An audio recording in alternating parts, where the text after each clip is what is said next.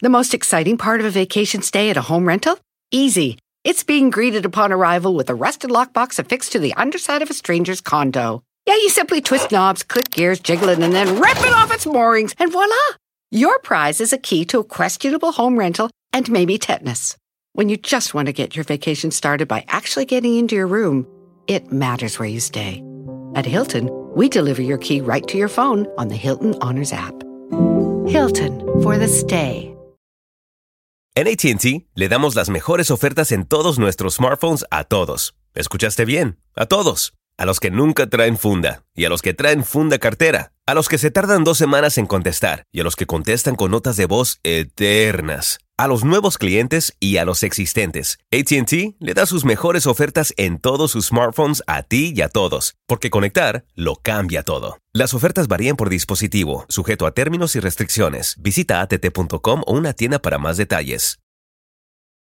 Rayleigh Barba, amigo. Cuando llegas y ves el estadio Azteca enfrente inmenso, ¿qué va a pasar conmigo? No tenía nada que, a nadie a quien buscar para meterme en la música. Y sientes que la Virgen, esa es la canción que abrió todo, esa es la canción que desde que la tocamos y la compusimos nos iluminó. Es una canción que nos cambió la historia.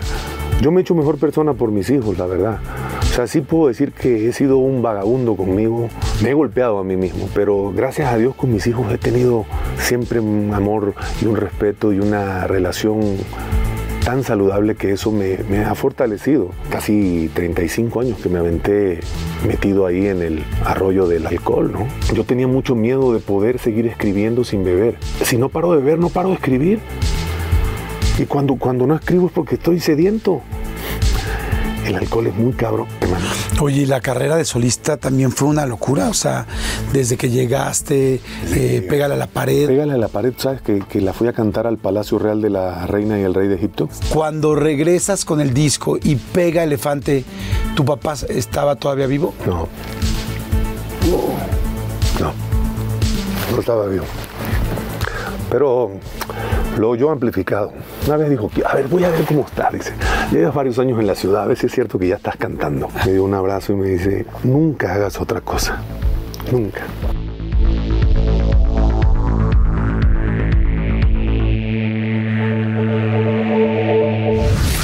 Un episodio diferente, muy interesante, porque estoy aquí en su estudio, en su casa.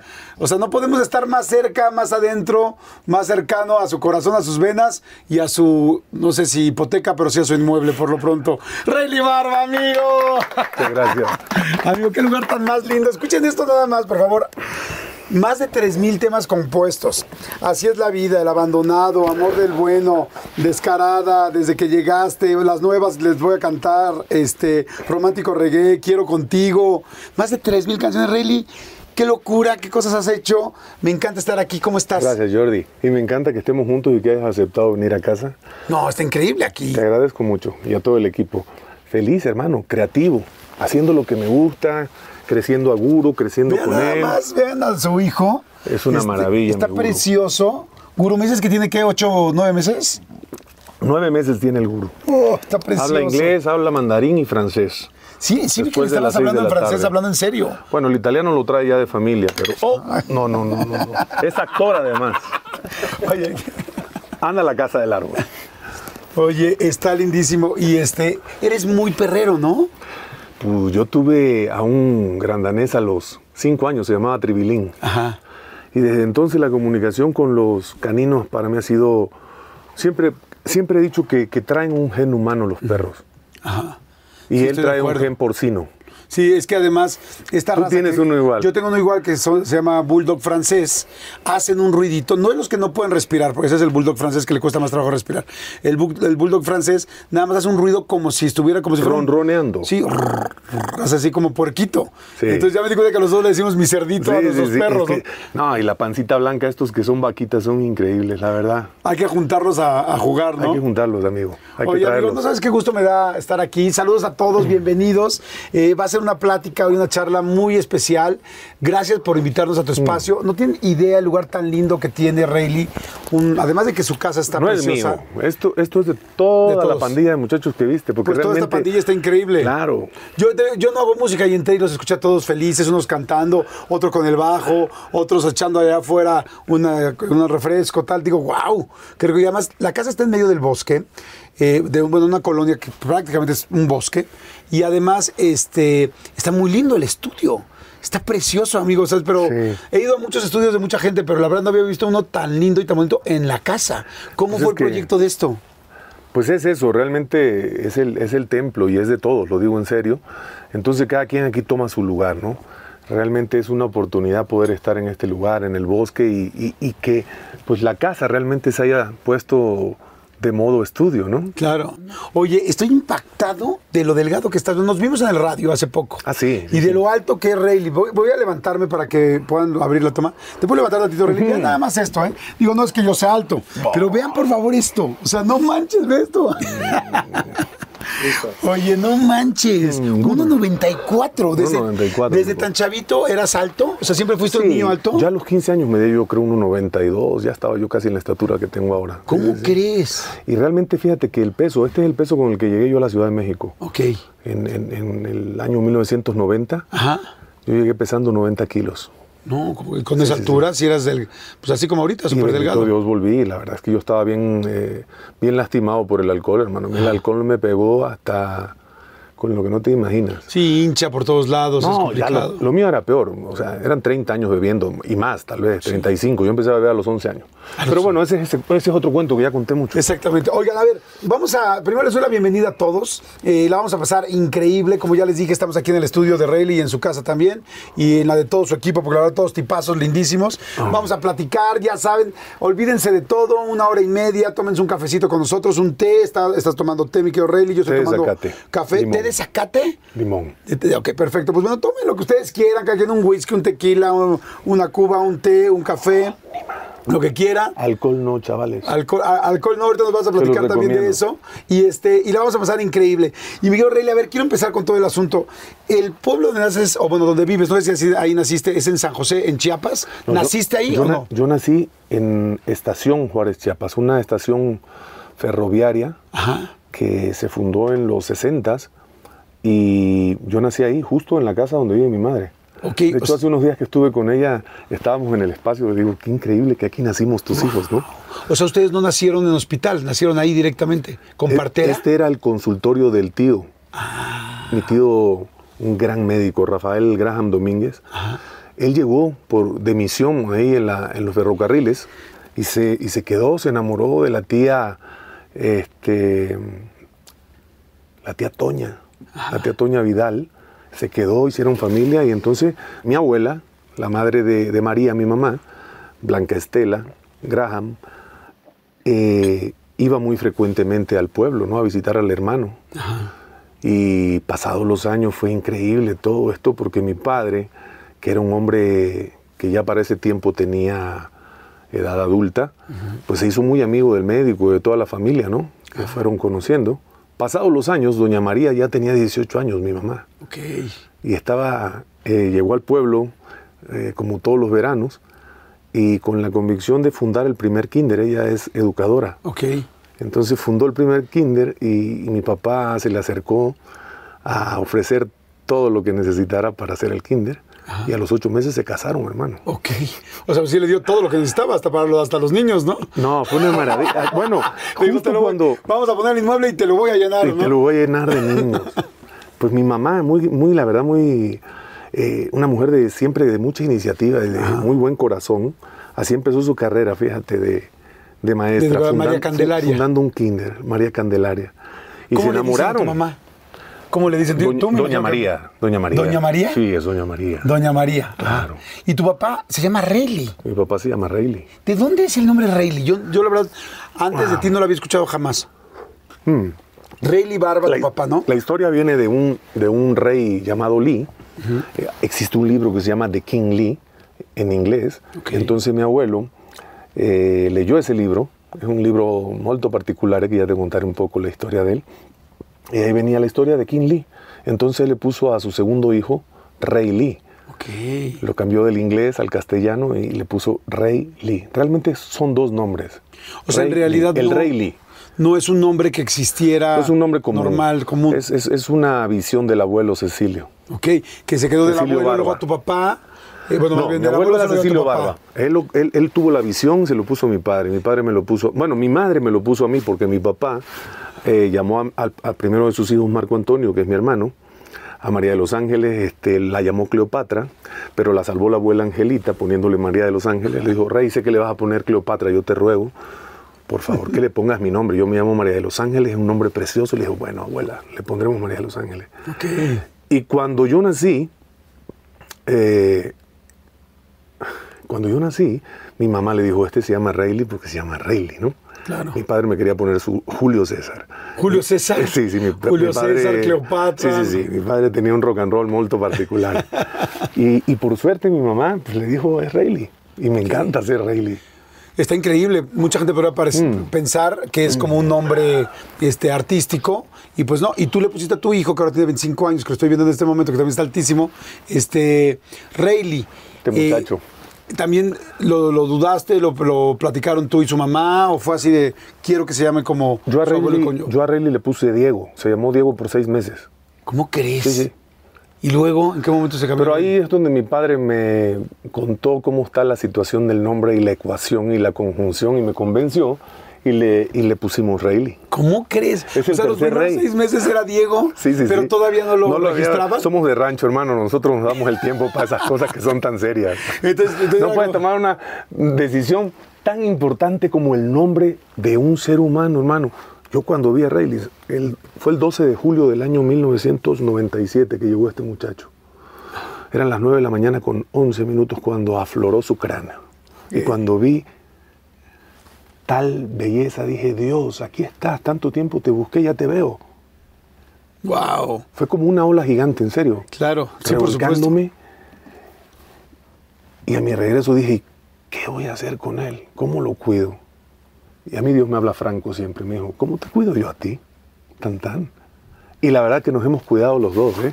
Wow. Yo lo he cuidado mucho a mi hijo, a mis hijos. Con Jero he estado mucho menos tiempo porque está en Los Ángeles.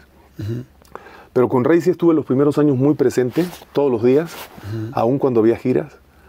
Y sí, yo, yo creo que de las mejores cosas que he hecho en la vida es cómo he tratado y cómo he querido a mis hijos. Wow, pues es que es algo muy especial y muy importante. Y yo creo que todo lo Sí, que. He sido respetuoso. Sobre todo tú que eres una persona muy sensible, eres una persona muy sensible, muy amorosa, muy cariñosa. No te conozco tanto, pero con lo poco que nos conocemos, lo siento, lo haces sentir inmediatamente. Sí, sí, Entonces, lo pues, no soy. me quiero imaginar, lo veo evidentemente con tus hijos, lo he platicado en algunos momentos con tus parejas y lo veo inclusive con, con Guru. No, pues Guru es un hijo, hermano. Guru es el cuarto hijo. Ahí está. Está precioso el perrito. Ah, eh, y dime una cosa, antes tenías a Pacho. Sí, Pacho es su hermano, su hermano mayor. Pero perdió la vida, un accidente ahí terrible que ni te cuento. Pues bueno, entonces me decía, San José me imagino que entonces fue donde estaba el rancho, donde creciste en tu infancia. Yo realmente llegué a San José el mismo día que nací, el 12 de abril del 72. A mediodía ya estaba yo ahí. Ok. Entonces, pues San José realmente es el lugar donde me, donde me concibieron, el lugar donde pues vi la luz del día, donde vi todo y donde aprendí a, a caminar, a andar a caballo, a jugar canica. Eso que lo sigo haciendo, me encantan las canicas, me ponen de buenas. Tienes dos hermanos, hermano y hermana. Marco y María. Tú eres donde chico, mediano, grande. El tercero, Tú eres el tercer, el más chiquito. el consentidazo de mi madre. Ok, ok. Y este, ¿se llevaban bien? ¿Cómo, ¿Qué hacían juntos cuando estaban en el rancho? Pues mira, e- en el rancho la vida maravillosa, verdaderamente. Para un niño es lo mejor que le puede pasar, ¿no? Es como que, como que se le apareciera a Walt Disney y le dijera, órale, te regalo un jardín inmenso, interminable, ¿no? Caballos, aves, ríos, puedes hacerlo todo. Puedes ir a pescar, eres autosuficiente desde muy chiquito. Ay, claro, no había pensado eso. Claro, nosotros, ¿por qué crees que, bueno, me eché a la perdición muy temprano? Porque ya a los 11 uno se cree de Y que ya la 18. manejas todo, claro. Pero es que es eso, lo que pasa es que en un rancho nadie te está cuidando todo el tiempo. Claro. Apenas agarras camino y ya está. Entonces la vida de rancho te, te hace, te hace crecer mucho más rápido. Había vacas, Hay ¿sabes? responsabilidades. Hay ¿Había va- vacas? Había vacas, siguen ¿Sabes, habiendo vacas. ¿Sabes ordeñar? Desde chiquito. Y no por, no por este no por deporte, por, por oficio. ¿no? Porque por la necesidad, por el buscar. Yo trabajé, yo trabajé desde los siete años con mi papá. Ok. Y teníamos un salario y teníamos una responsabilidad. Ajá. Recuerdo un primero de Ah, enero. o sea, les pagaban por ah, no, por ¿tu ir a ordeñar. Antes, por ir a ordeñar? antes de, antes de ir a la escuela tenías que ordeñarte cierta cantidad de vacas que se, se te iban designando. O sea, como niño, en un rancho, eh, lo que me tocó vivir a mí fue eso. O sea, es un, es un compromiso, no es nada más que estás jugando, ¿no? A cierta edad. Claro. De chiquito, pues vas aprendiendo todo. Claro. Pero sí hay mucha libertad y te fortaleces mucho. Te sientes adulto, de verdad, a los 10 años te sientes ya de 15 o de 16. ¿Tomabas leche bronca de chavito? Ya ves esta leche que no, ha pasado, no se ha nunca, nunca, nunca, nunca me gustó directamente así. No, no, no. Ya hervida sí. Ya hervía así. Sí. ¿Cuánto tiempo estuviste en el rancho? con tus- 14 años. 14 años. Ujú. A los 14 años decidiste eh, irte a a, Mérida. dónde? A Mérida. Ahí conocí a, a Tatiana, Ok. A Tatiana, mi mujer. tu mujer. La que ah, la de ahorita. La de siempre ya. Ah, ching, qué La de siempre. respuesta. Ahí conociste a Tatiana a los 14 años. ¿Estás en el No, la rancho? conocí a los 17. Ella Ok. tenía 17. Ajá. Sí, ella tenía 17 años. Pero bueno, el caso es que me voy porque yo sentía la necesidad ya de, de- de- de tocar otros territorios, ¿sabes? Desde muy chico fui muy bueno para la escuela. Entonces, especialmente me metí en el tema de la geografía Ajá. y me aprendí todas las capitales. Hubo una temporada de mi vida muy importante haciendo papalotes, Jordi. Esto para mí es de las cosas más bellas que he hecho en toda mi vida. Aprendí a hacer papalotes, pero los hacía muy bien. Con las varitas de coco muy pulidas, muy bien balanceadas. Y a cada, a, a cada papalote le iba poniendo el nombre de un país y su capital. Con hilera de la que se surce ropa, de la más delgadita, ¿no? Ajá. Y en mi mente infante, porque esto empezó a ser a partir de los cuatro, en mi mente infante yo siempre vi a los papalotes llegar a cada uno de esos países. Wow, qué cosa más linda. Sucedió, sí sucedió, eran 183 países con sus capitales en aquel entonces. Entonces, ya la vida me estaba diciendo, vas a salir de San José, vas a volar de acá. ¿Y por qué estaba yo en la montaña más alta que queda en ese punto del rancho, donde está enterrado mi papá justamente? Al lado, son tres cerros. Se llama San José Tres Picos ese lugar, originalmente. Y son tres picos y él está enterrado en el de en medio.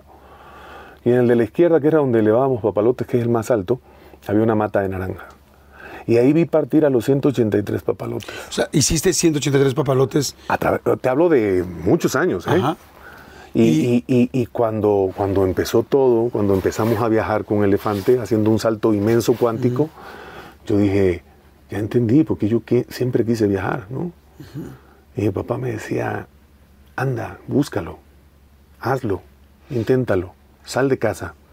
Y me fui a Mérida a los 14. Ok. Veo que tienes mucha, cerca- mucha cercanía con el asunto de los países. No me dices que este, que este estudio se llama eh, Londres, que el pasillo se llama Francia. Francia y que allá se llama Jamaica, ¿no? Sí. Este, y me dices también de los papalotos con Jamaica los nombres. Room. Siempre te interesaron mucho los países, investigar La ellos, geografía. Recorté mucho el globo terráqueo. Lo cortaba y lo recortaba y lo armaba y lo volví a armar porque tengo todavía muchas preguntas acerca de este maravilloso planeta y me las sigo haciendo y voy buscando información, ¿no? Trato que no sea por internet. Busco mejor a los conocedores que me vayan explicando, ¿no? Mis, mis preguntas, mis visiones del mundo. Entonces, pues, ¿qué pasó con toda esa, esa, esa cantidad de información que yo solté? Pues que, que me abrió la puerta. Claro. Un día en Mérida, justamente cantando en el árbol del Shush. ¿Cómo olvidar el árbol del Shush, hermano? Un local de palmeras y de...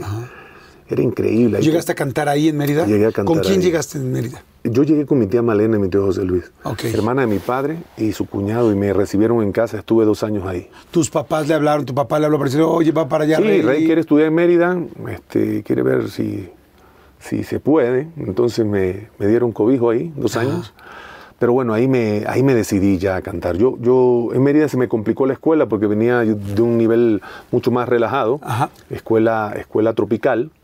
Y, y- y ya cuando llegué a Mérida, bonito eh, término. ya era una cosa este, eh, Muy en difícil, forma. ¿no? El mínimo para pasar era 70 y bueno, en lógica curiosamente reprobé y en el extraordinario volví a reprobar y es una escuela estoica que pues eh, después de dos, si ya no pudiste, te vas, ¿no? Tienes que repetir el año. Y esto fíjate que me dio la claridad de decir, me voy a cantar a México, claro, yo nací para esto y no lo voy a dudar y esta etapa en Mérida ha sido nada más la preparación. Entonces llegué al rancho, estuve seis meses en el rancho, trabajando un rato, juntando plata Y luego a y México. nos fuimos. El 7 de enero de 1990 yo salí de San José. Me acuerdo del abrazo de mi papá haciéndosele un nudo en la garganta. Mi mamá lloraba pero contenta porque mi madre canta precioso. Luego tengo que presumir a mi madre cantando. Gracias. Y agarré camino. Me vine para acá. Oye, y dime una cosa. ¿Cuándo fue el primer momento donde sentiste que la cantada y que componer y que todo esto iba a ser la vida que querías tener? Porque por lo que entiendo, llegaste a, Mérida y de dices, no, la escuela no me va a estar yendo bien en esto, yo no quiero, yo quiero cantar. Pero ¿en qué momento antes te habías dado cuenta que eso era lo que te encantaba? Yo desde chiquito supe que yo iba a vivir cantando. No tenía yo a conciencia claro que iba a ser también mi modus vivendi, pero sí sabía que yo me iba a dedicar solo a cantar. Desde los cuatro años, tuve mi primer encuentro con público a los cuatro años, en una feria ganadera del pueblo, Ajá. que estaba el mariachi en la introducción del rey, le dije a mi papá, súbeme a la mesa, le, le jalé el pantalón. Y canté por primera vez en público y Súbeme a la mesa, le dijiste. Sí, sí, sí. Le jalé el pantaloncillo y le dije, papá, súbeme a la mesa. Le dije, yo sé bien que estoy afuera. Me tiré a cantar ahí y desde entonces no paré. Wow. Arriba de la mesa, en el lugar. Pero lo curioso es que cuando habían fiestas en la casa, esto es verdad, mi papá me decía, sal y canta. Y yo le decía, no, ¿Te da pena? cuando haya gente, le decía yo. Ah, cuando haya gente. O sea, querías más. Creo público. O sea, sin público no quería. Ok. Y sigo siendo así, fíjate que entre mis amigos cantautores, yo siempre les decía que las bohemias no me parecían como que lo más lindo, ¿no? Me parecía que había que esperar el escenario. Entonces, yo era de estar en el escenario. Por eso con Elefante hicimos lo que hicimos. Claro. Elefante es una banda que no es casualidad lo que nos sucedió y lo que nos sigue sucediendo. Claro. Vivíamos ensayando y por las noches tocando cuatro turnos para empezar. Entonces, dos años en Mérida. ¿Qué te dijeron tus papás cuando ya no querías ir con la escuela? ¿Era duro tu papá? ¿Era No, duro mi papá, mi papá me dijo, mira, vete a la Ciudad de México, estudia la prepa, termina la prepa. Y yo le dije, mira, ¿para qué te miento? Yo me voy a ir a lo que tengo que ir. Yo nací cantante, yo nací escritor. Yo me voy a dedicar a eso y no voy a meterle tiempo a la prepa, se lo voy a dedicar a la música. Ok. ¿Te daba miedo eh, el asunto del dinero, por ejemplo, de si me va bien, si me va mal, si me puedo sostener o no? No. ¿Te daba miedo? La verdad no, nunca dudé, Ok. nunca. ¿A dónde llegaste a vivir cuando llegaste aquí a la Ciudad de México? Frente al Estadio Azteca hay, un, hay una base de peceros que se llama la estación Huipulco, que está en Tlalpan con Acoxpa. Perdón, con... Sí, creo que es Acoxpa. Sí, a Coxpa y eh, por allá. ahí había un, había un almacén que se llamaba La Luna. Frente de, en la glorieta de Huipulco. Ahí, Yo justamente. también vivía por ahí. ¿En serio? Te lo juro. Yo vivía por Tlalpan en otra parte que se llama Xotepingo, que Sí, es otra, lado, lado, estación Sí, del sí. Metrobús que después hicieron, pero yo vivía exactamente por ahí. Ajá. ¿En qué año viniste tú? No, yo toda la vida viví aquí, yo nací aquí, este, pues yo nací en el 71. Ah, somos de la yo- generación. Sí, somos exactamente la edad y yo vivía ahí. mucho más joven, loco. A partir, gracias, a partir de como los, no sé, 10 años, 12 años, yo viví ya en la colonia Avante y entonces estaba muy cerquita, te ubico muy bien por ahí. Entonces Sí. tú llegaste a Coxpa y Tlalpan. Ahí están unos edificios, hay como tres o cuatro, es un pequeño este, multifamiliar. Tenías dinero, tu me dijiste que, que fuiste al rancho a hacer lana. Traía yo suficiente dinero para mantenerme seis ¿Cuánto? meses, siete Seis meses. meses. Ajá. Porque quería venirme así también. Así, bueno, te digo, uno se siente ya muy hombre. Ya a los 17 yo me sentía el más vivido de todos, ¿no? Oye, ahora, ¿cómo se empieza? Porque yo me estoy poniendo a pensar ahorita, a ver, yo a los 17 años, llegar a una ciudad tan grande como la Ciudad de México, traigo una lana para seis meses. ¿Qué hago? ¿Escribo y le ofrezco a alguien? ¿Voy a un bar? ¿Voy a buscar a un artista, pero igual el artista no me voltea o no me pela? No está fácil. ¿Qué, qué hiciste? ¿Qué fueron los primeros pasos? Así, los primeros días, puta, hasta para amueblar tu... no, ¿cuál amueblar? No, amueblar, eso ya fue cinco años después. ¿Sí? Claro. O sea, llegaste y que tenías un... Tenía un refri chiquito que lo conservo, que me lo regaló mi hermana y mi cuñado. Ok. De entrada, pues no, lo, más, lo más difícil era tener un espacio, ¿no? Y como ella y su esposo ya se habían mudado de vuelta al pueblo eh, y habían venido a estudiar una maestría, enero, febrero y marzo había quedado pagado. Entonces, yo me acomodé. Ah, perfecto. Los lugar. primeros 27 días confieso que no pasé de caminar entre 4 y 5 cuadras en el... Iba yo analizando, ¿sabes? Como Viendo cómo es el la vida terreno. en la Ciudad de México. En Juárez no hay un semáforo, para que me entiendas, en el pueblo. Sí, esa es una zona. Me calzada de entrené en Mérida, o sea, Mérida me preparó para entrar a la ciudad. Así fue, yo, yo lo veo como que Dios dijo, hey, Mérida primero, ¿no? Sí, así como por escalones. Que te consienten.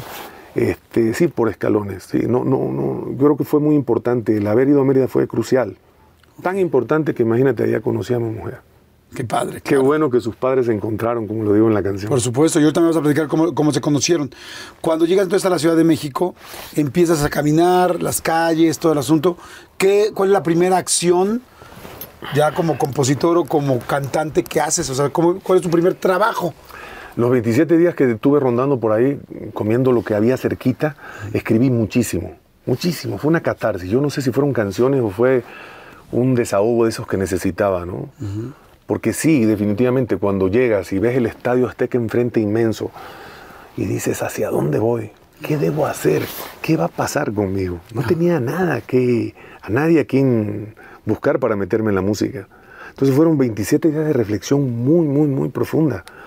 En febrero decidí tomarme el primer camión ahí en Huipulco. Ah, pero previo a ello, perdona. Previo a ello, caminando, llegué a la costa de San Juan, un restaurante que está al lado de los Copacabana, una marisquería. Lo Entré, perfecto. me le pegué al trío, canté con el trío, ¿Y qué dices? Oye, ¿puedo cantar una? pagué mi canción, le dije al trío, árale, le pago una canción. Y me puse a cantar. Ah. Y al dueño de la costa de San Juan me oyó cantar y dijo, oye, este canta bien, ¿no? Y me invitó un cóctel de camarones y me dijo, oye, muchacho, ¿qué? Le digo, yo quiero trabajar acá. Yo quiero cantar, necesito cantar. Y me quedé tocando en la costa de San Juan. Guau. Boleros por mediodía y en la noche en el piano bar. Ok. Entonces ya estaba trabajando. ¿Te sabías los boleros? Todos. Claro, pues, o sea... Me lo sé. Sí, sí, sí. Claro. Y entonces dices, ok, ¿y en la noche qué me dijiste? Y en la noche el piano bar. Ok. A los dos meses de haber llegado tuve la fortuna de ir a registrar a la CEP todos los escritos que hice mientras el encierro. Antes de que yo me subiera al primer camión. Ajá. Esa historia del primer camión es increíble, ahorita te lo voy a contar. Y todo lo que escribí lo llevé a registrar y lo hice muy mal, no era como tenía que hacerlo, yo no tocaba la guitarra, entonces lo hice a capela todo. Y los del registro me lo echaron para atrás y apareció Leti Pico, Leti Pico, crucial en mi vida, la familia Pico. Viven en, en- en San Jerónimo y la señora al darse cuenta, la amiga al darse cuenta que yo no sabía nada de cómo registrar mis temas, me dice, yo te puedo ayudar. Y yo de pueblo, confiadísimo, vamos. Y me fui a su casa.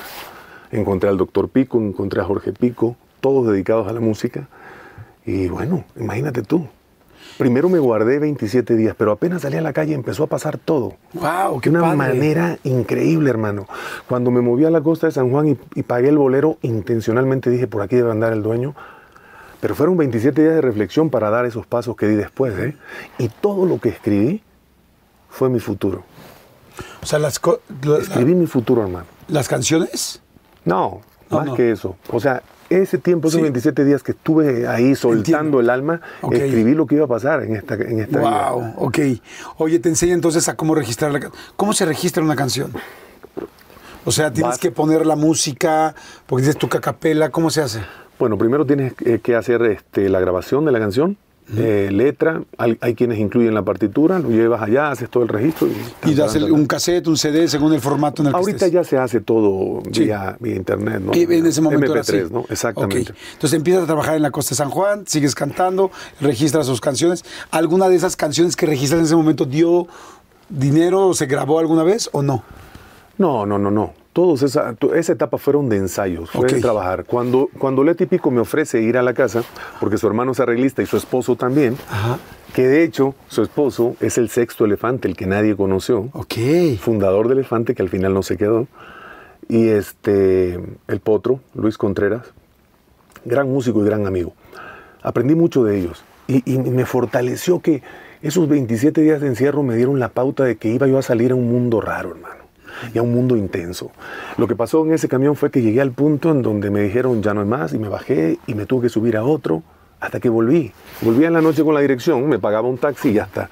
Y esas caminatas me fueron llevando con la familia Pico, pero que Ok. son muy importantes, porque llegar y que alguien te diga en el derecho de autor, perdón, en el registro de tus canciones que, que te pueden ayudar, y tú sin duda dices, claro que sí, ¿dónde vamos? no?". Claro, y no sabes si te van a volar las letras, o sea, no puedes ser uno tan confiado y tuviste la gran suerte y La gran traías suerte. mucho ángel. La Todas las cosas suerte. estaban empezando a, La gran a suceder. bendición. ¿Cuál fue la historia que me ibas a decir del, del primer camión? Eso, que, que- que ya cuando me subí al primero, dej- ya no hubo miedo. Ok. Ya el siguiente día fue, no pasa nada, o sea, puedo pararme donde quiera, no conozco a nadie, todo está bien. Entonces se convirtió todo en un, en un modus vivendi que es el que llevo hoy. Es over the march y yo no sé nada, hermano. Yo- Como yo vaya viniendo. Sí, sí, sí, porque ¿Nunca te asaltaron en esas épocas? gracias a Dios nunca me ha pasado nada, hermano, Qué ni bueno. aquí ni en Nueva York. Qué bueno, qué bueno. Y entonces empieza todo esto. ¿Y cuál es tu primer sueldo? ¿Cuál es la primera vez que te pagan algo y qué hiciste con En él? la costa de San Juan, tocando boleros. Y, y ahí empezaste bueno, a mantenerte. Sí, ¿Y sí, tu sí. primer cheque?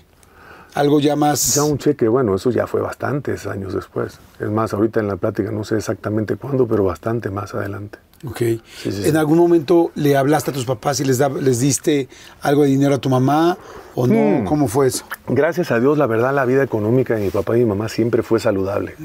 Yo tuve también la fortuna de ver un ejemplo de una, de, de- de una familia que, que se dedicó a hacer su vida en el rancho de una forma muy sana.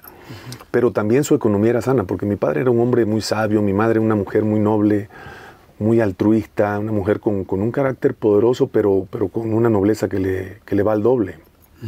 Y esa ecuación siempre funciona en un ser humano. Claro. Y no lo digo porque sea mi mamá, doña María, ¿no? Yo, yo- yo siempre lo digo a mis amigos, yo, yo tuve una formación en la infancia tan bendecida que es lo que me ha salvado con- de todos mis atropellos y mis eh, acelerones de carro, ¿no?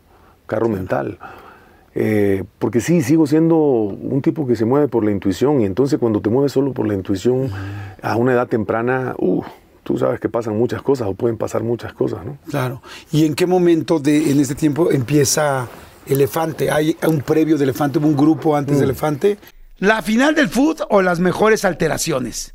¿Tu primera cita o tus primeras herramientas para instalar frenos? ¿Ver la temporada completa del nuevo show o videos de cómo reparar autos?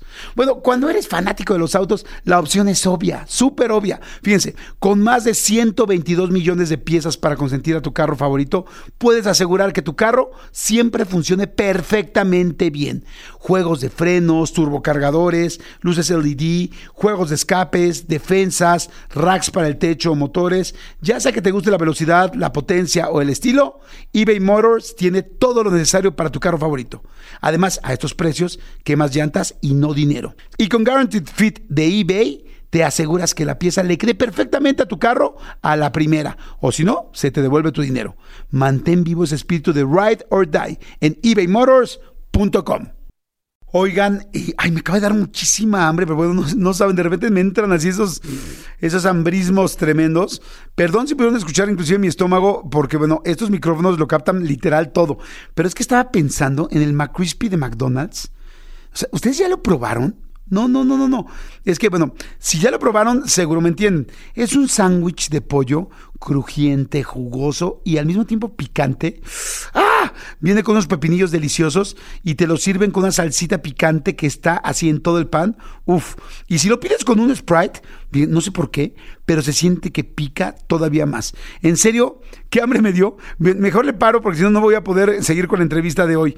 Ustedes que pueden, disfruten de su McCrispy en McDonald's o pídanlo por el app desde sus teléfonos. Seguimos. Sí, lo de Elefante nace en el Hotel Real del Sur. Estábamos en la época de Valores Bacardí y compañía. wow. ¿Te acuerdas de Valores Bacardí y compañía, no? Me acuerdo más del Hotel Real del Sur. ¿Qué hacías en el Hotel Real del Sur? como motel ahí sobre Tlalpan. No, es Una hotel. esquinita de División del Tú Norte. lo usabas como hotel porque ibas de traviesongo. Pues es que yo también en mi casa no sabía para dónde, pues que me quedaba cerca. Seguro escuchaste Elefante, Jordi, ahí. Quizás Estoy echando sí. cuento. Quizás ¿Nunca fuiste sí. al bar Terrachá? Sí, sí fui, pero fui un par de veces. No, la verdad no fui mucho. No bajaba mucho al. No quería que se la bajaran los elefantes. Oye, antes de eso, entonces antes de Elefante había hicieron un grupo previo. No, no, no, nunca. Yo la única banda que he tenido en mi vida formal a nivel de, de- de- ante todos los, los medios es Elefante. Ok. Nosotros nos formamos en el 93. Yo llegué a hacer una audición para ser cantante del grupo que tocaba, que era Rafa y Flavio, los hermanos, los López, y yo fui su cantante. A mí, Ahí en a mí el me contrataron como su cantante en el hotel, sí. O sea, caíste en la zona perfecta. O sea, ¿estás de acuerdo? Ahí en esta zona de Tlalpan todo empezó a suceder. Todo empezó a suceder. Qué chistoso, qué chistoso. Pero es que a partir de que salí de la casa y subí a ese primer camión, ya nunca paré. Wow. A ver, vamos a Ya hacer nunca rápido. paré. Vamos a hacer rápido un. Salud, amigo. Salud. Salud. Qué, qué gusto. Salud de la aquí. buena, ¿eh? Salud de la buena. Chavales, y sin alcohol, por favor, eso mata y se los digo en serio. Ahorita vamos a platicar de eso también. Vamos a platicar un poco de todo. Quiero preguntarte, evidentemente, de la carrera de Elefante, de cuando terminó Elefante. Quiero preguntarte, por supuesto, de cuando te lanzas de solista. Ah, Para mí, este rollo de, sobreviven- de sobrevivencia, de ejemplo que hiciste, de cómo salir. Hay muchísima gente que tiene problemas, que ha tenido problemas de adicciones. Yo, mi, mi papá los tuvo. Viví 35 años con una persona que tomó todos los días. Este, y a mí es gente a la que yo admiro mucho. Y me gusta saber qué botones y cómo tuvieron que ir apretando para poder salir adelante. Porque hay mucha gente que, que tiene y que tenemos problemas y que hemos tenido alrededor. Entonces, hay muchas cosas que te quiero preguntar. Pero bueno, vamos a hacer rápido un refil. Hagan un refil ustedes. Si están cocinando, este, vayan a ver que no se queme algo. Si están este, trabajando y nos están escuchando, qué padre, gracias. Qué padre que los vamos a acompañar. Y regreso, regreso de volada con Rayleigh. Refil, regresamos. Pues. Salud. Salud de la buena, de la verdadera. Salud verde. Salud verde. Qué rico está el té. ¿De qué es? Como me dijiste hace rato de zacate. Pues es un cannabis que está. No, no es cierto. Con razón me estoy sintiendo tan a gusto. güey. es el famosísimo té de zacate limón. El té de zacate limón que, que en un principio, cuando llegamos al anexo, decías, cámbienmelo. Pero es una maravilla. Limpia sangre. Es el que. Pues lo usan todos. Ok, está muy rico, ¿eh? Me Está encanta- buenísimo. Me encanta, está buenísimo. Sanador. Oye, a ver, entonces estamos en Elefante. Entonces, buscan a un vocalista.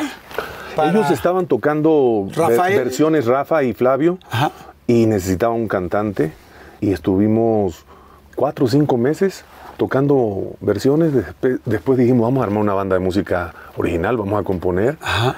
Vino Liguana, invitado por ellos, y vino Trax, invitado por mí, con Luis Contreras, el potro, que fue el sexto elefante que nadie conoció. ¿Y por qué nadie lo conoce? Porque eh, cuando grabaron no estaba él. Un, un tiempo antes de, de que tuviéramos la oportunidad de ya hacer el disco, él decidió irse a vivir a Hermosillo, Sonora, y, Ok. y dejó la banda. ¿Dónde tocaban? ¿Ahí en el hotel? En el Hotel Real del Sur, donde tantas veces fuiste. Hay una placa, no, no, no, de tantas representaciones. No, no, para nada. Oye, pero sí, sí fui, sí fui varias veces y la verdad sí la pasé muy bien y sí era mi lugarcito donde me escapaba. Pero bueno, el asunto es que estaban ustedes ahí, tocando. ¿Cómo viene la idea de poner elefante y cómo viene la idea del primer, o sea, y cómo graban un primer disco? ¿Es fácil, es todo, difícil? todo, todo fue que, como te platicaba, Valores Bacardí, yo venía de Valores Bacardí, Ah, sí. y este, que en ese año fue cuando nos conocimos, Ana y yo. Ana estaba en Valores Bacardí, ella entró a la final, yo ya no llegué a la final. Y Ana, ¿te refieres a Ana Bárbara? sí, Ah, desde Ah, allá somos conocieron. amigos, sí, somos amigos de hace muchísimo, de toda la vida. Y fue maravilloso porque los elefantes, cuando cu- obviamente nos llamamos en ese momento, era el Quinto Sol, el grupo que amenizaba el bar. Y yo era su cantante. Entonces cuando dijimos vamos a hacer música original, nos llamábamos Rayleigh y los Quintos. Ok, por el quinto sol. Exactamente. O sea, ellos traían, querían guardar un poco del Quinto Sol su nombre. Y fui Rayleigh los Quintos. Y eso nos duró como un año. Ahí nunca hubo broncas así que, oye, pero ¿por qué tu nombre? Es que era porque yo desde el principio sí se los dije, que yo tenía una carrera de solista desarrollando y que quería tener mi banda al estilo Sintec, que era Alex, Alex Sintec y la gente normal. Ah, de ahí me vino bien. la idea. Ok. Y entonces, este, bien, todo bien. Dijimos, "Va, vámonos por ese camino. Pero fue evolucionando la banda y no pasaba nada con respecto a las disqueras, pero pasaba mucho entre nosotros. Cada vez teníamos mejores canciones, cada vez se llenaba más el terrachat. Tú no bajabas a vernos, pero el terrachat se, se llenaba mucho. Y, y- y la verdad que eran cuatro o cinco horas de ensayo, por lo menos, por lo menos tres días a la semana O sea, muy disciplinados. muy disciplinado siempre. O sea, lo que logramos nosotros fue por dedicación, por disciplina. O sea, no nacimos los, los compositores que hoy somos, nos hicimos, nos forjamos como, como músicos. Y ese espacio fue por seis años nuestro nido. Teníamos las llaves para ensayar y para tocar por las noches. ¿Ahí ensayaban? Ahí ensayábamos y tocábamos. Y en las noches tocábamos de miércoles a sábado, en principio, cuatro turnos por noche y nos parecían pocos. Ok, pregunta. A ver. Cuando llegan unos músicos y ensayan, eh, ¿se siente rico? ¿La pasan bien? ¿Es como estar con tus cuates? Ensayar es lo más bello de la vida. El concierto es maravilloso, pero si hiciste, antes de una gira de 80, 100 conciertos, hiciste por lo menos 5 horas diarias de lunes a viernes ensayando, eh, además de que los ensayos pasan a ser la verdadera terapia, Ajá. cuando estás en esa gira, dices, ¿por qué estoy tan feliz? Ok, qué chingón. Es que cada quien tenemos diferentes momentos de clímax, ¿no? O momentos donde la pasas muy bien. Sí. Y, y yo creo que mucha gente pues no sabe lo que es llegar con cuatro amigos. No importa si el lugar es fantástico, chiquito, tal, o es un garage, ¿no? Sino agarrar y cada quien agarrar su instrumento y poder hacer que juntos hagan música. Y cuando hay esa comunicación que ya no necesitas nada, ni de partituras ni de miradas, ya te lees porque estás sintiendo lo que viene. Entonces, pues ese, ese primer disco de Elefante fue artesanal total. Ok, ahí es donde viene Así es la vida. Ahí viene así es la vida. ¿El abandonado también o no? La primera y la más, para nosotros, para los cinco elefantes eh, eh, de- que iniciamos la banda, la más importante es de la noche a la mañana. Y sientes que la Virgen, que fui con ustedes, ¿te acuerdas con Adal y contigo Sí. otro rollo? Ajá. Cuando nos íbamos a Chile, Exacto. aún sin disquera. Unos meses anteriores, el maestro Sabina nos invitó a tocar a medio show en el Auditorio Nacional Wow. y cantamos la de la Virgen. Y nosotros siempre dijimos, o es con la Virgen o es con la Virgen. Y el disco lo tenemos que grabar en España, sí o sí. ¿Qué? Fíjate qué arrebatados. Pero, ¿y no tenían disquera todavía? No teníamos nada, pero siempre hemos tenido una fe ciega. ¿Y juntaron dinero todos para irse a España? Nada, nada. Estábamos en el Real del Sur un día y los manás estaban en la plenitud de rayando el sol y el señor Rosendo, el dueño del hotel, llevó a Maná para su esposa que, que le gustaba mucho de regalo de cumpleaños y nos dijo, vienen los Maná y los voy a invitar a que los vean. ¡No! A nosotros, eso nos cambió la vida también. A Fíjate ver, cómo es cuéntame, cuéntame, Eso es poderosísimo. Cuando aparecen en la prueba de sonido los, los Maná, nosotros pues estábamos ensayando durísimo. Oye, mi amor. Claro, teníamos que hacer que voltearan a vernos, Claro. ¿no? Y este, entramos a su, a, su, a su concierto, vimos su concierto, perdón, entramos a su prueba de sonido. Fue increíble, ahí nos hicimos amigos de Fernando Pérez, o un poco antes. El caso que, que cuando tuve la oportunidad de que Fer andaba solo, se metió al elevador y le, le caí. Fer, préstame dinero, le dije. Necesito pa- 100 ¿En mil dólares, préstame 100 mil No es dólares. cierto. Sí, es cierto. ¿Es en serio que quiero decir, oye, escúchanos, oye, ¿no escucha mi composición? Préstame dinero de... préstame para grabar el disco de mi banda, le digo. Y, y el vato así me dice, estábamos tocando, ¿nos escuchaste tocando Oye mi amor? Me dice, sí, los escuché, se ve que son buenos. Dice, échale ganas, sé que los vas a conseguir. Chao, pela gallo, como diciendo, aparte yo con una gabardina muy así de, de, de- de- de guardaespaldas y, y con el pelo muy, muy largo y mi aspecto era un poco de monster, por eso me dicen monster, eh, elef- los elefantes me dicen a mí monster. Digamos que, que, que- que Fer se quedó como diciendo qué personaje, ¿no? Ajá. Pasan los años y mira el buen corazón de los maná. Un día Alejandro Fernández les muestra justamente el, disco, el primer disco de, de Elefante que a él le encantaba y, y le dice Fer, lo lograron, cabrón. yo conozco a ese tipo. Y, le- ¡No manches! y a los pocos meses, cuando ya estábamos muy fuerte en México nosotros, porque fuimos, nosotros no fuimos caprichosos, fuimos realistas. Lo que hablas de las verdades, nosotros fuimos claros. Después de que tocamos con el maestro Sabina, nos quisieron firmar en Warner eh, Juan Carlos Pajipuente, pero nos dijo, tienen que grabar en México y con estas condiciones dijimos no. Y nos decía, Queremos "Rey, en España". Pero si ustedes no los conoce nadie, ¿por qué se ponen tan difíciles? Le digo, es que esto no lo hacemos nosotros más que por placer, le digo. Él no lo entiende nadie. ¿Y querían en España besar por la Virgen? No, no, no, no, no, porque así lo teníamos concebido en visiones. Nosotros. Dijimos lo- en España, ok. pero, pero con el productor tal y, y con- como tenía que ser. Ok. Entonces conseguimos que llegase 100 ese momento. dólares? Nos prestaron 65 mil. Una maravillosa compañía, pero sobre todo mi socio Simón Medina, que dijo: Yo pongo la cara por los elefantes y le dijo al dueño de la compañía: No se estilaba que se hicieran discos independientes en aquel tiempo. Entonces le digo, quiero hacer el disco de esta banda, creo en los locos estos, quiero que se vayan a España, quiero que lo hagan tal cual dicen que va a suceder. Y lo hicimos. Y él puso, Y y, dijeron, "Ahí está el le dinero". dijeron, ok, si los elefantes no pasa nada, sigues trabajando y te los contamos de tu sueldo. Y dijo Simón, vale, me la juego. ¡Wow! Pinche Simón, salud. Te mando un saludo, Simón, porque Qué no- bueno que tus no- padres encontraron, socio. No quiero decir que no estaríamos platicando ahorita porque sé que, que lo hubieras encontrado de cualquier manera, pero qué bueno que él fue la primera persona que confió a ese nivel. Seguro A mucha gente nivel. confiaba, pero meter 65 mil dólares que sabes que te van a cobrar a ti, pues tienes que creer mucho en la banda. Entonces se van a España. ¿Y dónde lo graban? ¿En Madrid? En... En Madrid, en Madrid lo grabamos. Oye, llegaron como niños felices, ¿no? Sí, fue increíble poder estar ahí. Fue cuidar el presupuesto, realmente se lo invertimos a- al disco. Eh, No, no, nos conseguimos unos tales privilegiados frente a la Castellana, frente al Hotel Palace. Caminamos y anduvimos de marcha a partir de las 6 de la tarde todos los días porque el productor estaba haciendo otro disco a la, a la par. Entonces nosotros grabábamos cuando él venía de grabar al otro artista en las mañanas. Y, y fue, fueron 40 días de verdad de mucha, mucha locura. O sea, fiesta, tal. Es que la marcha de España. Bueno, locura a mi estilo, ¿no? Claro. En ese tiempo eran las borracheras, esa era nuestra locura. La Sí, mía, porque ellos no beben, los elefantes no beben. ¿Ninguno bebía? Mm, Leve. una cerveza liguana, el flies, pero no, no beben. Ok. Gracias a Dios. Ajá. Y entonces iban. Para bien mío no bebían. bueno, total que entonces, y allá escriben, bueno, no sé si ya traen escritas, Bueno, no, pero en el la vida, va- vamos a hacer un viaje en el tiempo. En el, en el Terrachá nacen esas grandes canciones realmente. Y en la casa de Rafa, que era también donde ensayábamos. Entonces, de la noche a la mañana, y sientes que la Virgen, esa es la canción que abrió todo. Esa es la canción que desde que la tocamos y la compusimos nos iluminó. Esa es una canción que hicimos entre los cinco elefantes, la única que compusimos entre... Ah, no, Milagro de Amor también. Entonces, es una canción que nos cambió la historia. Esa fue la canción. Ok, vino así es la vida y todo lo demás, el abandonado, la que se fue, muchísimas. Pero la primera es de la noche a la mañana. Oye, ¿y cómo la compusieron? ¿Dónde estaban? Ahí. Esa, esa canción, fíjate que la introducción con, con, con, con, con, con, con, se compuso en un tiempo y la letra y la melodía en otro tiempo en casa de Rafa, ya estando los, los cinco juntos. Ok. Sí, sí, sí. ¿Es fácil componer entre cinco? ¿Es fácil así agarrar? A ver, tú, No, tal, no, ¿qué no. se te ocurre aquí? No, cada quien en su papel, cada quien en lo que le toca. Sí, sí, sí. Yo a cantar y cada quien a tocar y es así, como nacen las canciones de parto natural en las bandas. Ok, están allá, la pasan padrísimo en Madrid, regresan sus 40 días con su disco, digo, por decirlo de alguna manera, bajo el brazo. Mm. Semi terminado. Semi. Porque dentro de tanto rock and roll no nos dio tiempo a terminarlo. Ok. Entonces veníamos con un locurón y yo ya quería dejar la banda, hermano.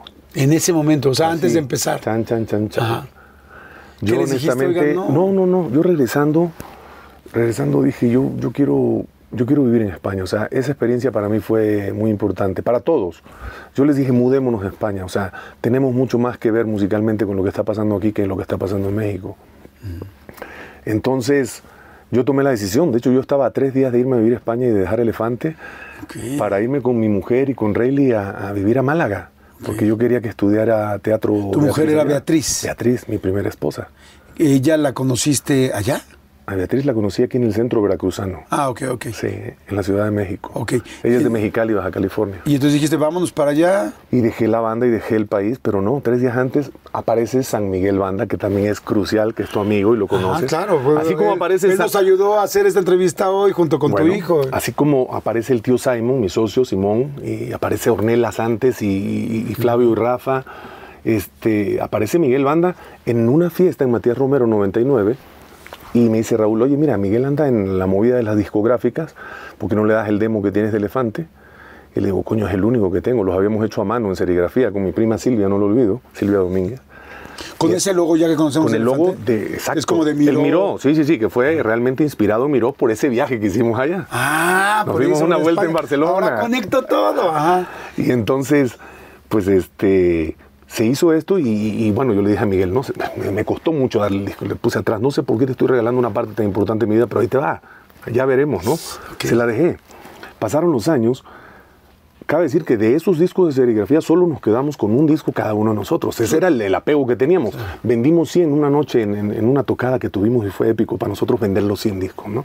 Guau. Y dijimos, y, nuestra mente iba, para nosotros vender 100 discos era vender un millón, y lo Claro. creíamos los cinco. Entonces no dudamos, jamás no. dudamos. Cuando Kevin, me, Lowry me llamó, yo no sabía que él era el presidente de Sony, y me dice, sé que te vas a Madrid el domingo, ven por favor, hoy tenemos que hablar. Soy Kevin Lowry, el presidente de Sony. Llevé a Simón, me dice, bueno, pues estos son milagros, que nos quieran ver de esta manera, ¿no? Y lo primero que me dijo, llevas, has venido ocho veces a esta compañía, pero ahora es el momento, nos encanta lo que nos mostró Miguel y queremos firmar la banda. Sé que te vas a España, pero no puede ser, tiene que empezar todo por México. Y le dije, no, por favor, que empiece todo en España, por favor, créemelo. Neciamos un poco y al final decidí que salíamos de México primero porque pues son muchos años los que llevábamos, ocho años trabajando. Y era muy injusto de mi parte aferrarme, irme y dejar a la banda, ¿no? Ya teníamos una propuesta más que sólida. Claro. Y además nos dijo, vamos a hacer algo que nunca ha sucedido. En tales días, en 18 días va a estar el tema en la radio. Y sale por contrato. Entonces eran muchas las cosas que me acorralaban a desistir de dejar la banda ¿Cuál fue el primer tema que salió? de la noche a la mañana. Y elegido por él, además. Todo el mundo en la compañía decía que iba a ser así es la vida del primero y él dijo, no, es de la noche a la mañana. Eso nos convenció a firmar, honestamente. Eso nos convenció a firmar. Que, que el presidente dijera, va, de la noche a la mañana fue como, ok, no es España, pero sí es de la noche a la mañana. Y nos dijo, ya será España, cosa que fue. Ahí vino el momento donde los mananos invitan a hacer una gira en España abriendo los conciertos. ¡Wow! Ese bendito Terrachá, ese bendito sur, esa bendita llegada, ese bendito 7 de enero, ni antes ni después. Era ahí. Sí, sí, sí, cuando las cosas se van niendo, se van... Y en esa ubicación, oye, de la costa de San Juan a la casa de Rafa y Flavio son tres cuadras, ¿me entiendes? O sea, Dios me puso en el cuadrante donde todo estaba sucediendo. Hasta tu amigo llegando al hotel y viviendo muy cerca. Claro. Yo vivía. ¡Qué increíble! Oye, y entonces, bueno, sacan de la noche a la mañana en el radio y bueno, esa historia la conocemos. Me fui Empieza a Madrid a buscar pum, mis pum, cosas. pum, de entrada, Kevin me dijo, te regalo un viaje a Madrid de ocho días, vete por tus cosas, regrésate.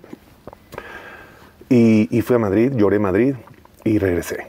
Y cuando subí al taxi me acuerdo que prendió la radio, le dije, prenda usted la radio. Y justo en el break del que sientes que la Virgen te habla. Oí la canción, le dije, ¿esto qué es? ¿Un disco? No, es la radio. Yo, yo, no, yo estaba confundido. La primera vez que oí una canción Wow. tuya en la radio y en el taxi regresando de Madrid, que fue difícil regresar de Madrid, fue muy doloroso. Ah, Sí.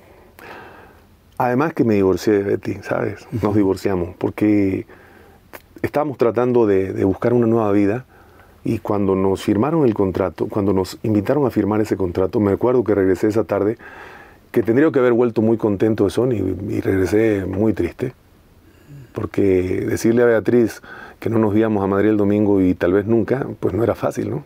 Claro. Y se lo Ella dije. también estaba muy emocionada en irse a Madrid. Muy, muy emocionada. Y como le digo, una canción que nunca termino. Y la, ver, y la vi romper cajitas de cartón. Se le nubló la esperanza y a Madrid nunca llegó. Fue duro. Para mí fue muy duro. Claro, por supuesto. Uf, era un tapiz de papelitos el departamento, porque ya teníamos todo envuelto, ya nos íbamos. Empezó a romper las cajas. Sí, a, a acomodar todo, pero pues ahí rompiendo los papelitos, ¿no? Yo creo como terapia lo hizo la Betty. Y llegaste a decirle que no se iban. No, que ya no nos íbamos. Y ella desde que me vio me dijo, los van a firmar, ¿vale? Le digo, sí, sí, nos firman. Increíble, ¿no? Lo que buscaste tantos años de tu vida.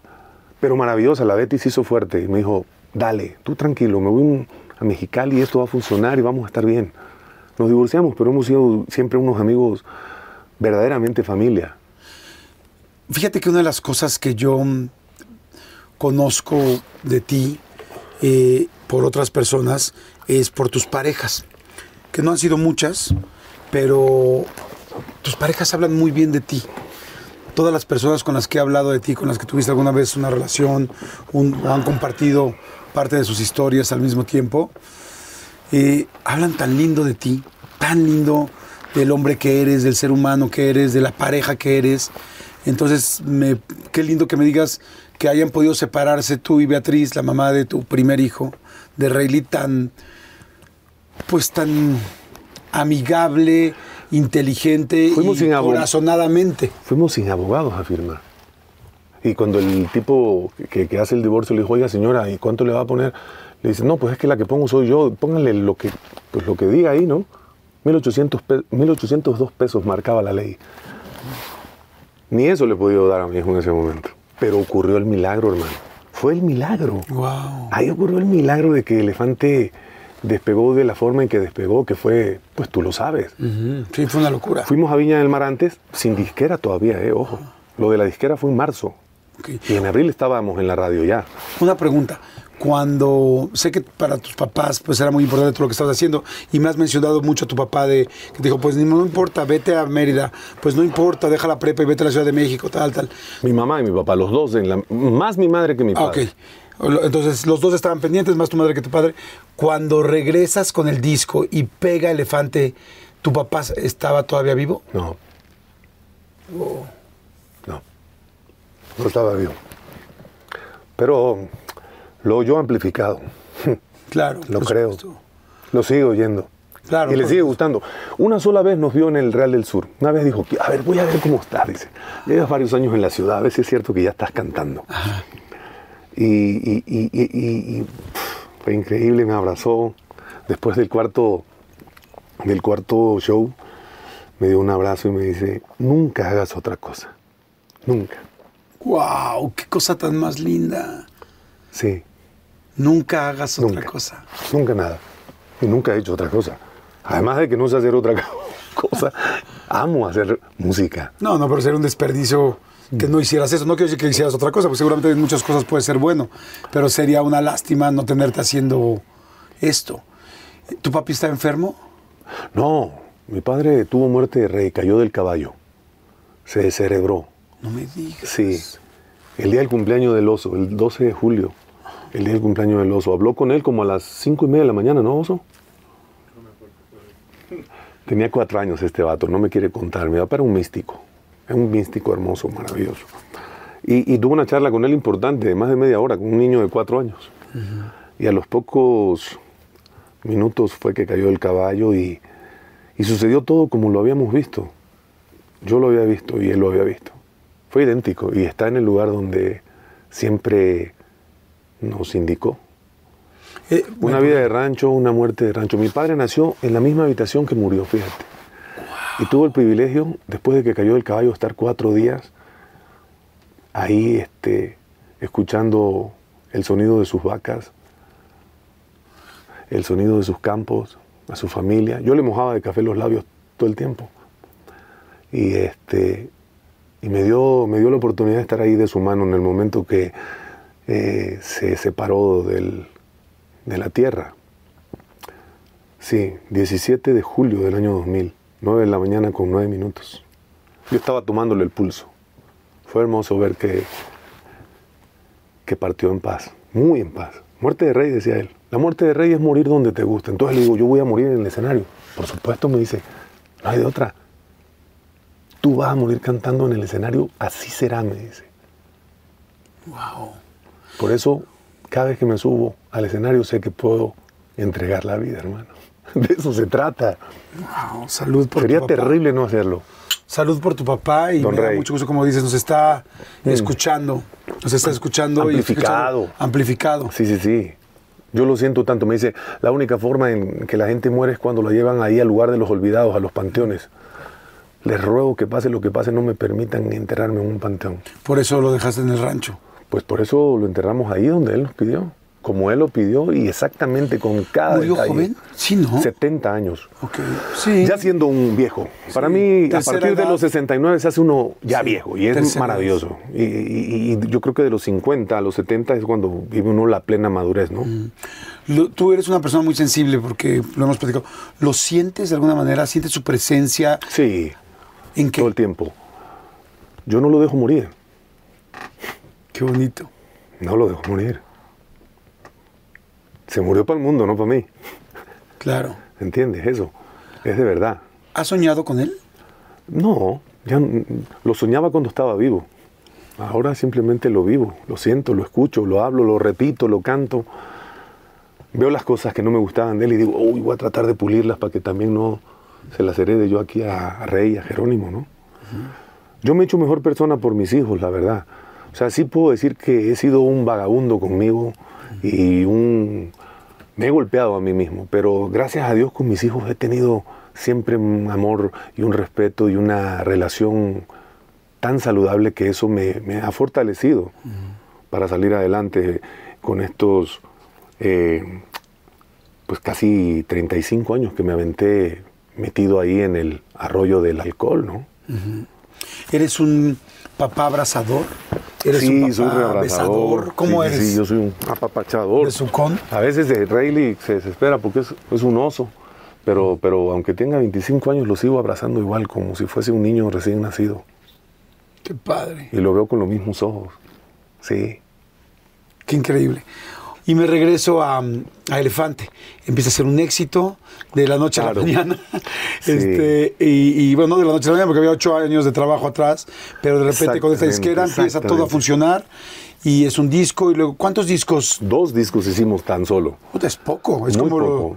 eh, digo, Muy poco. Es increíble que hicimos es muy solamente poco para, el, para la cantidad de éxitos. Y para los 11 años juntos.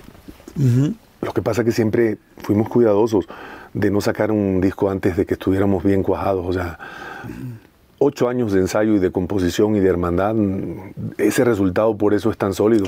Por eso Elefante puede tocar por toda América Latina y ahorita tiene una gira en Estados Unidos potente y en México.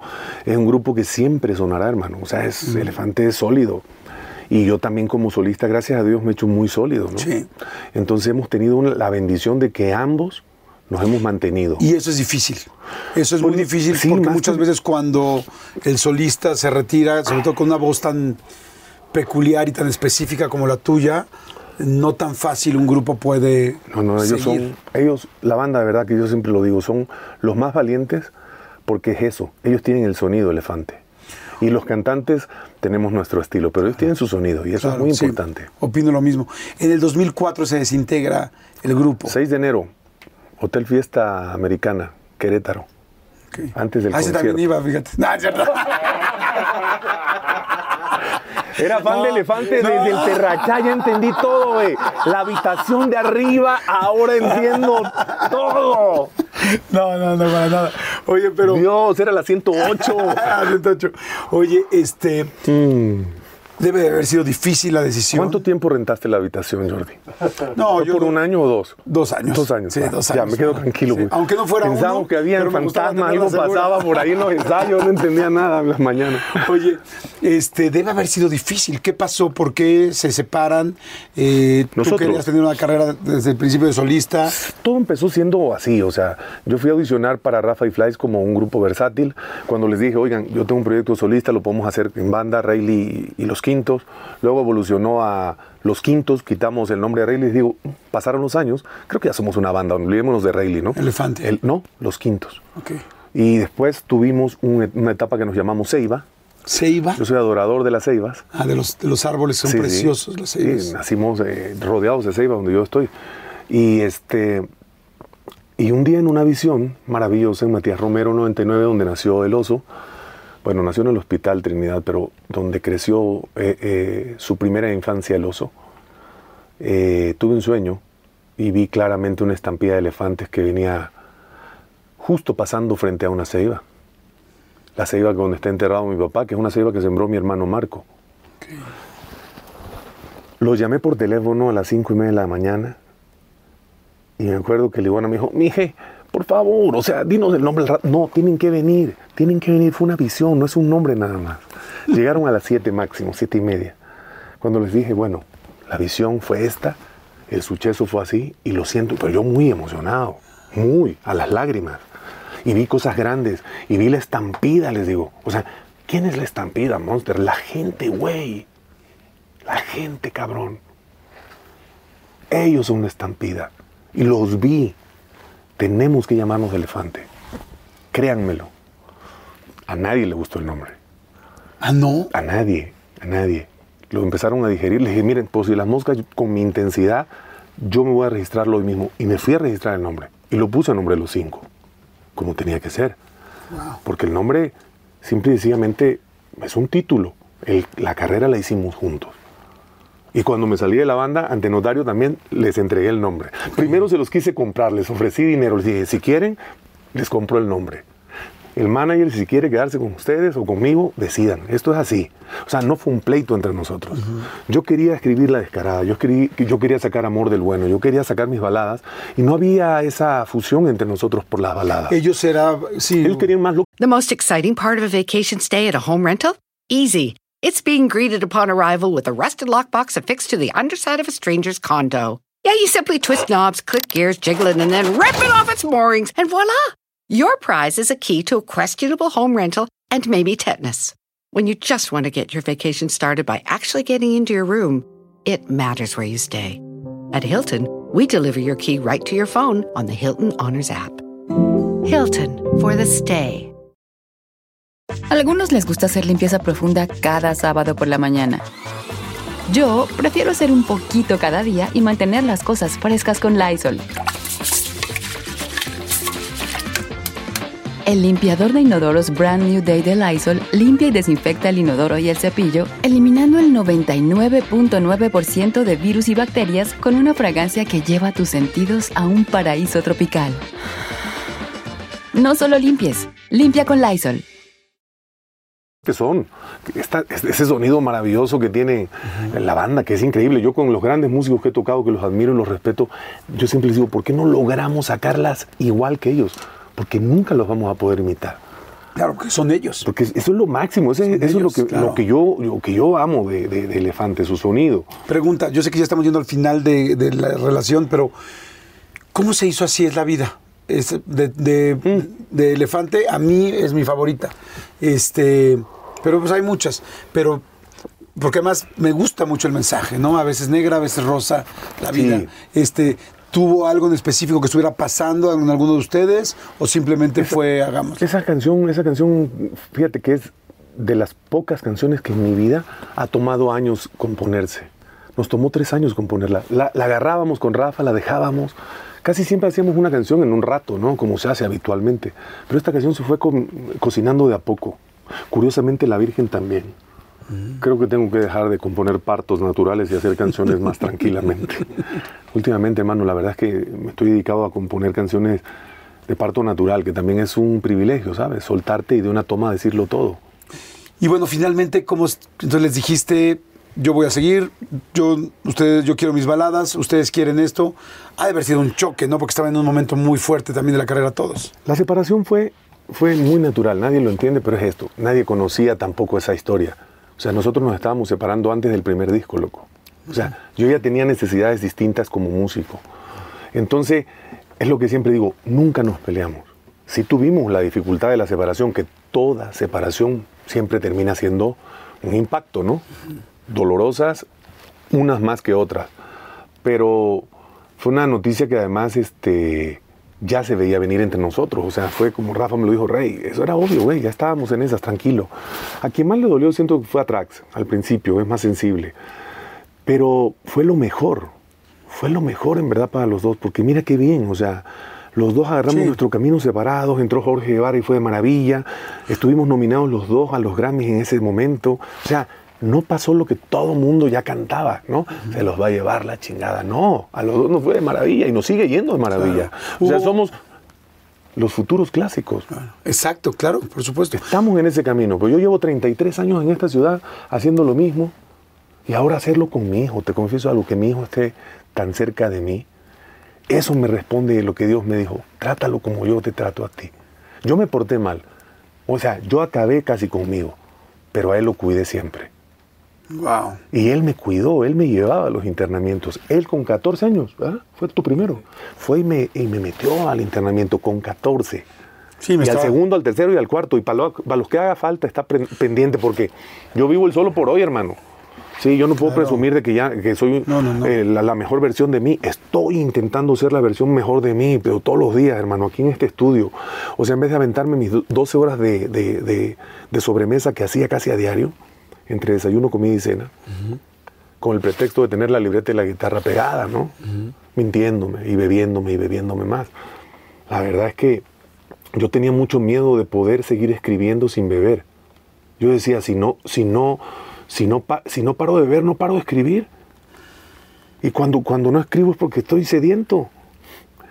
El alcohol es muy cabrón, hermano. El alcohol es bien seductor. Ah, Y, y ve que triste a la gente, a la misma familia. Pero es que mi, mi hijito sí bebe, pero poquito. Y mi hijito eh, sabe beber. ¿A qué edad empezaste a tomar? A los 11 años. A los 11. En el pueblo se es adulto joven. ¿Por qué? ¿Que no había Y mucho con- que hacer? y ¿No había mucho que hacer en el pueblo o qué? No, no, no hablo de nada más de Juárez. En las comunidades pequeñas, eh, eh, el hecho de que los chamacos empiecen a beber a temprana edad es muy común. Aún ahora, ¿eh? O ahora más, tal vez, ¿no, hijo? A como yo veo, regreso a mi pueblo y me doy cuenta cómo está la chamacada bebiendo, digo, ay, güey. Yo les ganaba, pero van por mal camino. ¿Tom- ¿Tomabas con permiso? O sea, Sí. o eras de los sí, que te sí, volabas No, no, no, no, no, con permiso, claro. Pero con permiso de tómate una cerveza, no te tomes un bacardí. Pues te tomabas 10 cervezas y 10 bacardís. Claro. Porque eres rebelde, porque eres de campo. O sea, yo esa rebeldía con la que vivo es porque soy de campo, hermano, soy rebelde. Sigo siendo arisco, Claro. la verdad. La fiesta fuerte, ¿dónde empezó? Cuando llegaste cuando, a México. Cuando llega el éxito y, y las cuentas de banco ahora sí tienen para pagar, para pagar este, sin voltear a ver la carta del lado derecho, ¿no? Y eras muy de salir de fiesta, ¿qué te gustaba? las, eh, el reventón, las chavas, los, este, Mira. la música. Nosotros, nosotros este, disfrutamos mucho esas fiestas, también hay que reconocerlo en la etapa cuando Elefante despertó tan, tan fuerte, ¿no? Porque fue así, de repente nosotros estábamos de- del Terrachá, nos, nos fuimos a, a tocar una gira por, por Sudamérica, Centroamérica, México y Estados Unidos. Fue algo maravilloso, algo merecido. Por eso la separación nos fue dolorosa, porque sabíamos que habíamos sido congruentes, habíamos sido responsables, habíamos sido hermanos, para decir, no nos rajamos cuando llega el momento bueno, nos aguantamos. Tal vez yo perdí mi matrimonio, sí, pero tal vez gané a la mejor amiga de mi vida, que, que ha sido Betty, ¿no? Desde aquel momento, y me lo demostró desde el primer día, me dijo, todo va a estar bien. Tuvimos nuestras dificultades, sí, pero ahí está mi hijo, yo siempre digo, nunca oyó un conflicto entre nosotros, gracias a Dios. Para mí eso es muy importante. La salud emocional de mi familia siempre ha sido lo más importante, pero no me atendía yo a mí, loco. Yo quería ver bien a mi hijo, yo quería ver bien a mi ex esposa, a mi madre, a todos. Y yo me estaba poniendo unos golpes emocionales cada día más fuertes. Porque aparte viene el éxito y empiezas a creer que tú tienes que ayudar a todos, cabrón. Sí. ¿Te pasa o no, hermano? O sea, que dices, bueno, y aquí el amigo, y aquí el familiar, ¿cómo ayudo, no? Y empiezas a cargar culpas o, al- o empiezas a cargar compromisos que no puedes, no estás apto. Yo no estaba apto de cargar y me metí. Oye, y cuando empieza la época de fiesta y de éxito y todo, ¿cuál era tu Año 2001. cuál era tu general? ¿Qué hacías? ¿Te levantabas en la mañana, comías, cenabas, tomabas temprano, se iban de fiesta en la noche? ¿Cómo era? ¿Cómo era un día normal de los difíciles? Nosotros con Elefante, a- ayer veníamos de, un- de un- de unos, unos shows que, este, que nos venimos en, en el autobús con las camas y recordé que los primeros dos años de gira lo vivimos en un autobús con cama. O sea, ya realmente nosotros vivíamos allá en la película entre la mega promoción que tienes que hacer como artista primerizo, más el montón de conciertos que nos llegaron, aunque éramos primerizos, porque sabían que era una banda que sí hacía show. Se sabía la historia que veníamos de hacer ocho años tablas, hermano. Entonces dábamos un show que parecía que teníamos ocho álbums, ¿no? Y no tocábamos covers, además de todo. El disco amarillo sostenía un show de hora y media. Wow. O sea, 12 canciones y repetíamos de la noche a la mañana al final. Ok, ¿Por qué? Porque estábamos hechos, estábamos con las tablas. claro. Y después había un after party. Siempre, siempre. Yo al final, en las últimas, ya como solista, yo ya no sabía dónde era el venue y dónde es. Yo preguntaba dónde era el after party. Ok. Real, ¿eh? O sea, a mí no me importa dónde vamos, a- dónde va a ser la fiesta. ¿Dónde es la fiesta? Yo quiero saber dónde es el after party. ¿Qué tomabas? Yo tomaba, yo tomaba de todo, hermano. ¿Y las crudas? Fíjate que siempre morales. Las físicas no las, no las sentía porque a los 13 años tuve un accidente alcohólico. Me tomé casi tres, eh, tres cuartos de presidente en una apuesta con el Chelito y otro amigo. Azoté contra el cofre de un carro en la casa de mi prima Blanca Alicia y me tuvieron que pasar tres sueros para revivir. Y eso mi padre y mi madre no lo supieron. Mi mamá yo creo que se está enterando ahorita. Wow. Y después de, después de un, de un accidente así, pues el cuerpo queda ahí muy mal, y a la- pero a la vez como medio vacunado. Entonces yo ya no me emborrachaba. Fíjate que curiosamente mi papá sabía que yo era alcohólico, por supuesto, se daba cuenta, ¿no? Cuando me vine a la Ciudad de México me dijo, te quiero pedir un favor, para un año de tomar, me dice. El primer año en México no tomes. Va, papá, te lo prometo. Justo dejé 17 meses de tomar. Y no me di cuenta cuando pasaron los otros. Y mi papá se dio cuenta. Cuando iba yo a visitarlo, me dice, vas muy bien, me has cumplido la promesa. Le digo, sí, no, no me hace falta. Pero tampoco habían recursos para beber, ¿eh? Beber es caro y hace mucho daño. Entonces, un día me decidí tomar la primera y ya no paré. Volví, tú lo sabes, que esto es así. Te reconectas y ya es como si hubiese estado el día que estaba yo en los tres sueros. Sí, es regresar al Es regresar punto. al peor de los puntos. ¿Tuviste mala copa o no? No, no. ¿Eres de no. copa tranquila? Yo tuve una, no una mala copa, la peor de las copas. ¿Ah, Yo, sí? yo, toda esa buena persona que te agradezco que me dices que te cuentan, la familia, los amigos, yo no lo era conmigo. Y por supuesto, de repente con, con- con las personas, ¿no? Y sí. Pero bueno, Así es. así es la vida. Entraste, entraste. A pedir perdón. Yo Claro. tengo una lista grande, todavía me faltan bastantes. Ahí voy, ahí voy, haciendo mi trabajo. Mira, hermano, yo te lo digo de verdad. Yo es un milagro que no bebo. O sea, yo no dejé de beber porque sea fuerte. A mí Dios me arrancó el apetito alcohólico textual. Mi padrino me lo dijo. Mi padrino Eugenio, en, San Cristóbal de las Casas, que siempre le voy a agradecer al, al padrino Eugenio, Me dijo, Rey, es un milagro cuando tú llegaste a este lugar, algo pasó que no podías oler el alcohol. Yo, yo le agradezco a Dios que me haya quitado ese apetito alcohólico, porque solo no hubiese podido. Y también pasé por los psiquiátricos, y también pasé por la cárcel. Ocho horas, pero me metieron al bote. ¿Por qué? Por borracho. Fue aquella vez que hubo Mexicali, un estacionamiento sí, en Mexicali. todo mal. O sea, mi vida estaba muy mal. Y yo, lo que te digo, queriendo sanar la vida de todos y cuidando a la mamá y cuidando a la novia y cuidando al mundo, pero yo descuidándome, ¿no? Y obviamente ellos te ven deshacerte y te dicen, por favor, para, ¿no? Y tú dices, pues si lo estoy haciendo muy bien, ¿no? Soy buena persona, ¿no? Pago mis cuentas, no le pido a nadie. Sí, pero no te estás viendo, te juro, mira, me puse a, a ver videos de cuando pesaba 125 kilos. Soy otro ser humano, loco. Soy otro ser humano. O sea, yo estos kilos que Dios me quitó encima al no beber es porque no bebo alcohol y porque ahora sí estoy muy disciplinado en mi vida. Pero muy disciplinado. Sobre todo en estar consciente de cada inhalación y cada exhalación, hermano. Estoy cantando más bonito, sí, porque estoy consciente de mi respiración. Fíjate, el maestro Peña, que fue el único maestro de canto que fui a, a conocer en esta ciudad, me puso un ladrillo en la panza, otro, me hizo respirar, me dijo, ya estás, a ver, canta, pum, vete a cantar, me dice. El tema es saber respirar para cantar. Pero me dijo algo, lo más importante es que si tú tienes conciencia de tu sistema respiratorio, tú y el journey, todo, todo lo demás va a fluir bien. Sí. Pero sobreoxigenado y bebiendo no funciona. Era Claro. contraproducente. Oye, ¿te internaste? Me internaron. ¿Cuán- Yo nunca fui por mi voluntad. A mí me agarraba mi hijo y mi mamá y me llevaban. Tu hijo y tu mamá eran los que decían, vamos La a... captura. La sí. captura. El rey tuvo que empezar pobre a los 14, pero bueno. Sí, Yo creo que ese mal chiquito. ejemplo a él, sí, definitivamente también lo marca. Y como él dice, yo no quiero pasar por esas, ¿no? Y sabemos que la enfermedad es genética, tristemente. Oye, y la primera vez que te, interna- que te internaron, este, ¿cómo fue la experiencia en la clínica? Mm. Horrorosa. Muy mala onda. Ni digo cómo, porque todo mal. Muy bien, muy mal. Muy, o sea, muy, mal, muy mal. Tú no tenías ganas. No, que es que ¿quién tiene ganas, hermano? ¿Quién tiene ganas de que te, que te digan quedas privado de tu libertad, chaval? Se dice como que muy fácil, pero de verdad es que es toda una terapia aceptarlo. Quitan pero celular, bueno, quitan qué todo. bueno, qué bueno que me sucedió, hermano. Lo peor que me pudo haber pasado es quedarme bebiendo. Tal vez estaría muerto, tal vez pesaría no 125, sino 140. Tal vez le hubiese hecho daño a muchas personas. La verdad, qué bueno que me detuvieron. Qué bueno que me detuvieron y qué bueno que Dios eh, me quitó el apetito alcohólico. Y, y sigo diciendo solo por hoy, porque no puedo cantar victoria. Sí, to- toda la gente que tenemos alguna situación que tienes que trabajar todos los días, hay que estar ahí, ¿no? concentrados, las, las horas de sueño. La verdad es que estoy disfrutando mucho la vida. Y desde que cumplí los 50 fue como que empezaron a ebullir un montón de respuestas que yo andaba buscando, hermano. Empezaron los conciertos que andamos todos preocupados de qué iba a pasar con esto, cuándo se iba a abrir, ¿no?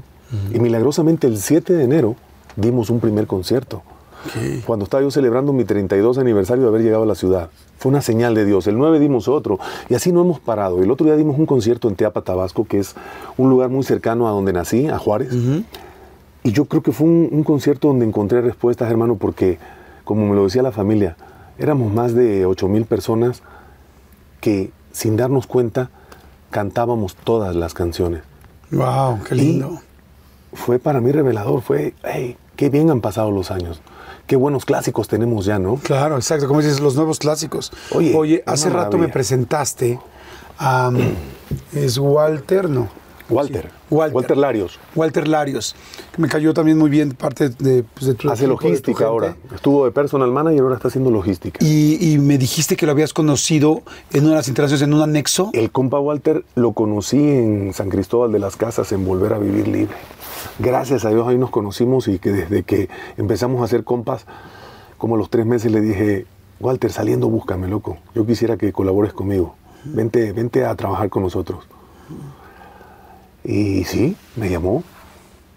Y aquí está. ha crecido padre. mucho hemos- y, no- y nos fortalecemos. Qué- Porque nos vicenteamos diario a diario y nos cuidamos para no Claro, andar es mal. que está bien chingón Claro. tener a alguien con quien te cuidas, porque, a ver, juntos estuvimos internados, juntos estuvimos en esa situación de un anexo donde yo he escuchado que los anexos son muy duros, que no sé si sea el mismo caso de este, Muy duros. pero que son muy duros, muy Pero son los, son los mejores. muy confrontativos. Lo- Los otros son unas vacaciones ahí medio camuflajeadas. Ok, pero que estos son durísimos. ¿Sabes Todos sirven, todos suman, Claro. la verdad, todos suman. Toda contención, cuando te ponen de golpes al ego, hermano, sirve, Claro. la verdad.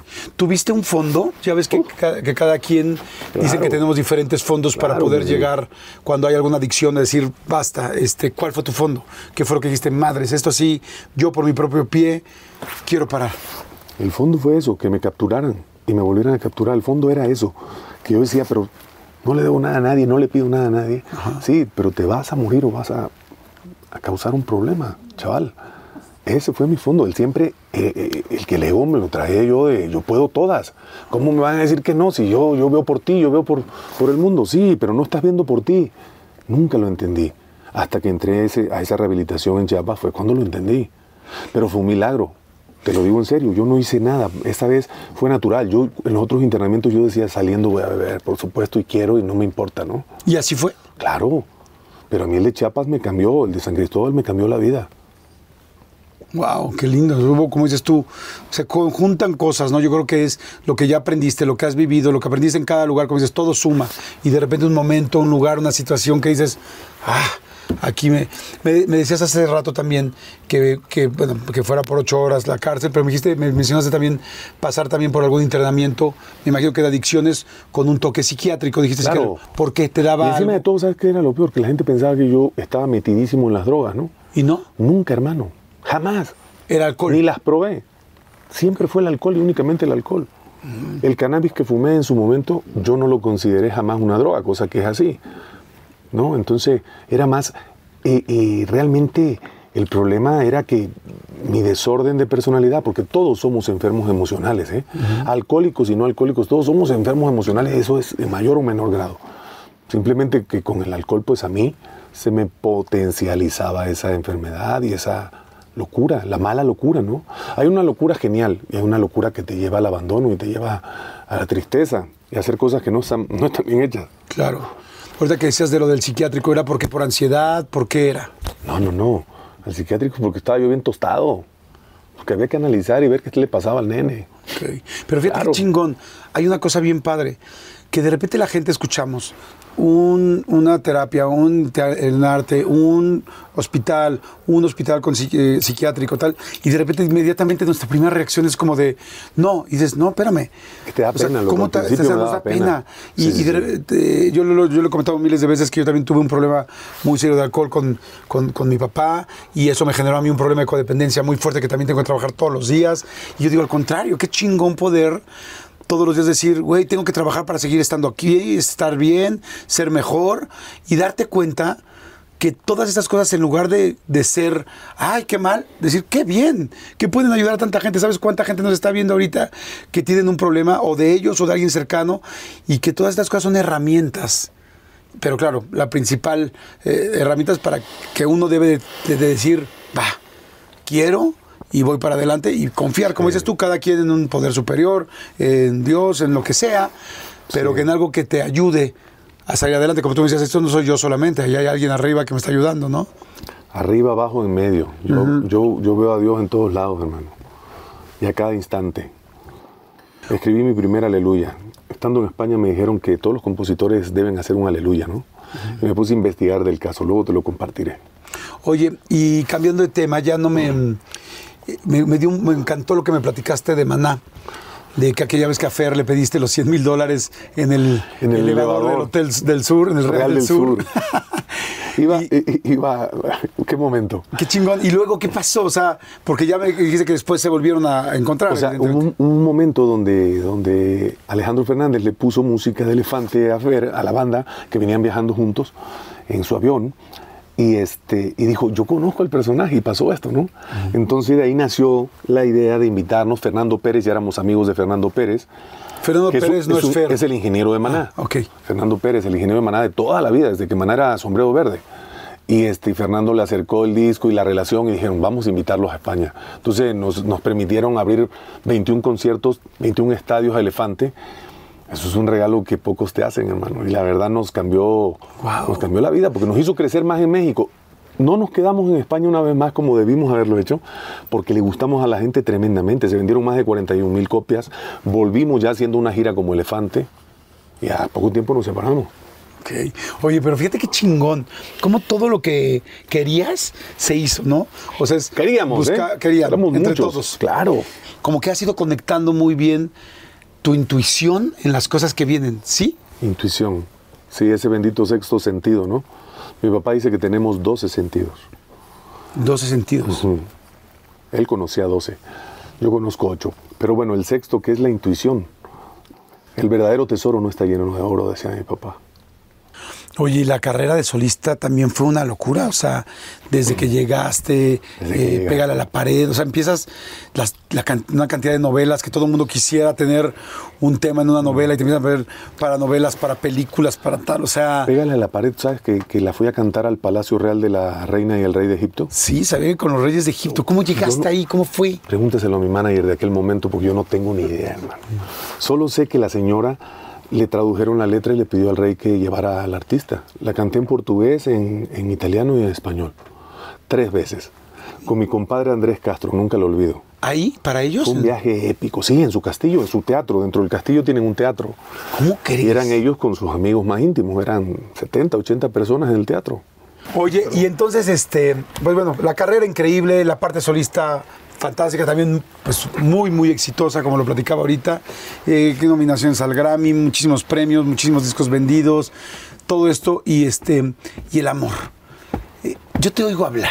El amor, Desde que empezaste a hablar, desde que llegué a tu casa y, y desde que te conozco, este, hablas muy románticamente, tienes muchos, no, no románticamente, muy poéticamente, tienes frases que digo, wow, no, pues claro, este cuate se tenía que dedicar a escribir, o sea, aquí en la entrevista yo creo que la gente ya lo ha ubicado, ha dicho 10, 15, 20 frases que dices, no mames, esto podría ser el título de una canción. Seguro son de mi papá, tal". eh, casi todas. Pero eh, siempre fuiste una persona poética, eh, romántica, eh, con esos conceptos, pues con esas metáforas y esas cosas tan lindas, o fue saliendo mientras escribiste? Es que Mientras yo, creciste, yo- perdón. yo no observo eso, o sea, no me doy cuenta de eso porque no, no me veo a mí mismo Ajá. como Oye, tal. hace rato dijiste una que la quería escribir y te le iba a decir, pero digo, oye, este es el título de la nueva canción. Así pero ando cuando todo lo vayas tiempo, diciendo, cazan- cazando emociones. Siempre les digo a mi hijo y a todos, por favor, anótenme estas. ¿Sabes? Cuando siento esa efervescencia en el alma de que por alguna razón esa conexión con el hálito de vida se desconecta y te dicen, ven, ven que tengo algo que contarte. Uf. Y cuando aparece un gran músico, ¿no? Y te ponen los acordes debidos. Es una maravilla fluir y, y- y ser la música. Wow, qué increíble. No hacerla. Yo no la hago. Yo soy la música. No puedo hacer Claro, lo que sí. no aprendí. O sea, yo no, nadie me enseñó a hacer canciones. Yo canto lo que la música me canta a mí. Yo simplemente amplifico mis emociones. Eso le dije al Simon también, al tío Simon, que es el, el- el que, el, que me contrató por primera vez como autor.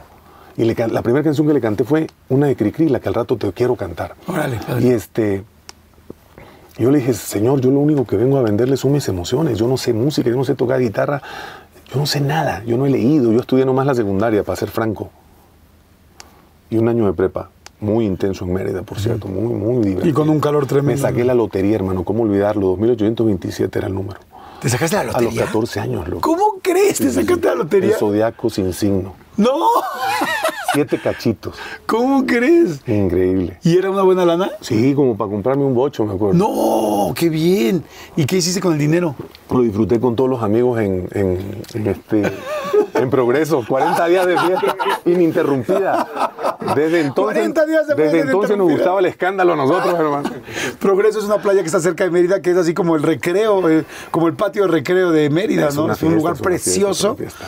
Fue muy buena vida la de Mérida. ¿En qué estábamos? Me perdí. En la Bim Bom Beach de Progreso. No, no estábamos ahí. Oye, este, este hombre sabe de todos los rincones, ¿eh? los templos. Los templos del desvelo.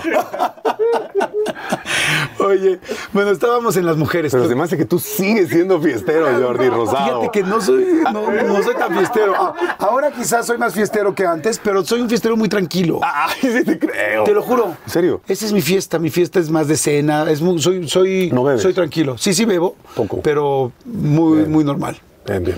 Oye, y este, ¿qué te- ah, las mujeres. Son Este el alma de la rollo- vida. Sí, no, la bueno, carezza più perfecta sono l'aria. Estoy Le completamente son la luce del bel giorno. Esa es la que le canté a la reina. Estoy a punto de, de decir, ya, hazme lo que quieras. Va, ya, ya, bueno, órale. Oye, si eres, si es muy conquistable un hombre, o sea, más bien, si es muy fácil, no quiero decir fácil, pero bueno, es un atractivo muy grande para un hombre ser compositor, cantar, tener este, esta alma que tienes de, de artista y tener la música por dentro. Sí ha sido, es un afrodisíaco. No, para nada. No, manches, claro que sí, ¿no? No, ¿No? No, no, no. Yo he sido, yo, yo he sido rechazado tantas veces, pero las pocas que he tenido la bendición de que me den el sí, la verdad que he tenido de verdad relaciones hermosas. Yo agradezco a Dios las relaciones que he tenido a nivel de pareja, pues. Eh, la Betty fue increíble. Con Karen tuvimos una vida también muy linda. Con Karenka me acuerdo mucho que fueron Sí. muchos años, como siete, ocho años Sí, sí, juntos, sí. ¿no? Y bueno, con Ana tenemos un hijo porque decidimos tener un hijo como amigos. Aunque usted no lo No, eso sí es algo que te tengo que preguntar. No, no, no, de verdad, ni, ni, ni le doy vuelta. Me dijiste que la viste, que la conociste en Valores Juveniles. Sí, Ana somos Bárbara. amigos de la vida y decidimos en un momento de nuestra vida como amigos tener un hijo, sin ser pareja, por supuesto, porque somos amigos. Pero bueno, fíjate tú, saliendo, de, saliendo justamente de, de- de San Cristóbal, Ajá. que mi hijo, gracias a Dios, fue por mí a tiempo, porque yo sentía que ya era el tiempo, la verdad, y era, y era importante vivir lo que viví después. Y me, y me fue a sacar con la familia el 8 de enero. Yo pensaba que iban a sacar para el 31 de diciembre, había rumores, y yo decía, no, no, no, no, porque ya había logrado llegar a ser primer cocina. Entonces tenía un pacto con los amigos de ir haciendo una cena especial para el 31 que me, me permitió el padrino, ¿no? Y fueron por mí el 8, y, y Tatiana y yo nos conocíamos de años atrás como amigos. Eh, en Mérida la vi una vez y no la saludé, supe que era Tatiana Aguilar y nada más. Ok. Y la perseguí 17 años más. ¿En serio? Bueno, ahí sí, metafóricamente hablando. Lo que te quiero decir es que saliendo de ese internamiento en el 2016, en febrero, eh, empezamos a ser novios. Ok. 14 de febrero, así de hermosamente cursi, bendito Sa- San Valentín, pero Cupido se apiadó de mí. Ahí se cumplió la de, la de amor del bueno, la de, la de amor del bueno, ahí se cumplió. ¿Eres de declararte a una mujer? O sea, ¿eres de decir, oye, quiero que seas mi novia o no? ¿O cómo eres? Ya me olvidé de eso, hermano. Yo llevo seis felices años viviendo una vida de verdad muy especial con Tatiana. En- siempre, quise, siempre quise tener una relación tan, tan estable, ¿no? Pero Tan llega- amorosa, tan profunda. ¿Te acuerdas si le dijiste quieres ser mi novia o ya no? O ya Se lo pedí, por supuesto. Había que cerrar con broches de oro ese 14 de febrero del 2016, imagínate tú. Oye, ¿y, y no pensabas, híjole, es 14 de febrero? Este, Sí pensé primero, oye, voy a sonar muy cursi. cursi, ¿o no? Pero como ese era el día, Gracias. ese justo es el día donde nos reencontramos, Ajá. después de todos esos meses de ausencia, ella me fue a, a saludar el 20 26 de diciembre, me fue a saludar. Fue la única persona que le- logró entrar ahí a- en ese momento.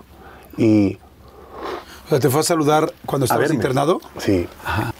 El caso que cuando llega ese 14 de febrero bendito, yo le iba a cantar al Papa porque se fue, se, eh, se- se organizó eh, una misa en, en San Cristóbal de las Casas por, por su amigo, a quien fue a visitar, a don Samuel Ruiz, en paz descanse.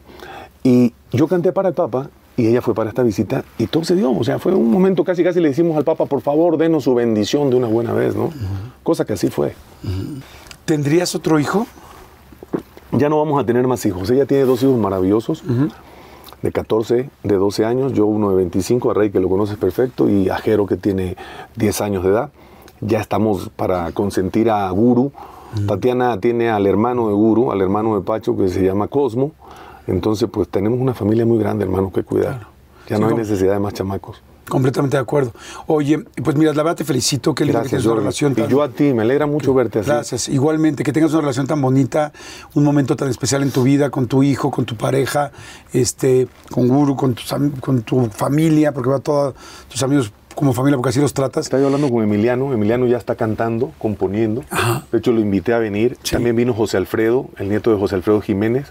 Vino también, queremos, queremos escucharlos, queremos ver qué hacemos con ellos. Y el otro día se me prendió el foco y dije, oye, armamos una banda. Chema toca el piano, pero no sé si sabes, pero Chemita está tocando el piano a lo gabo, o sea, leyendo a primera vista y todo.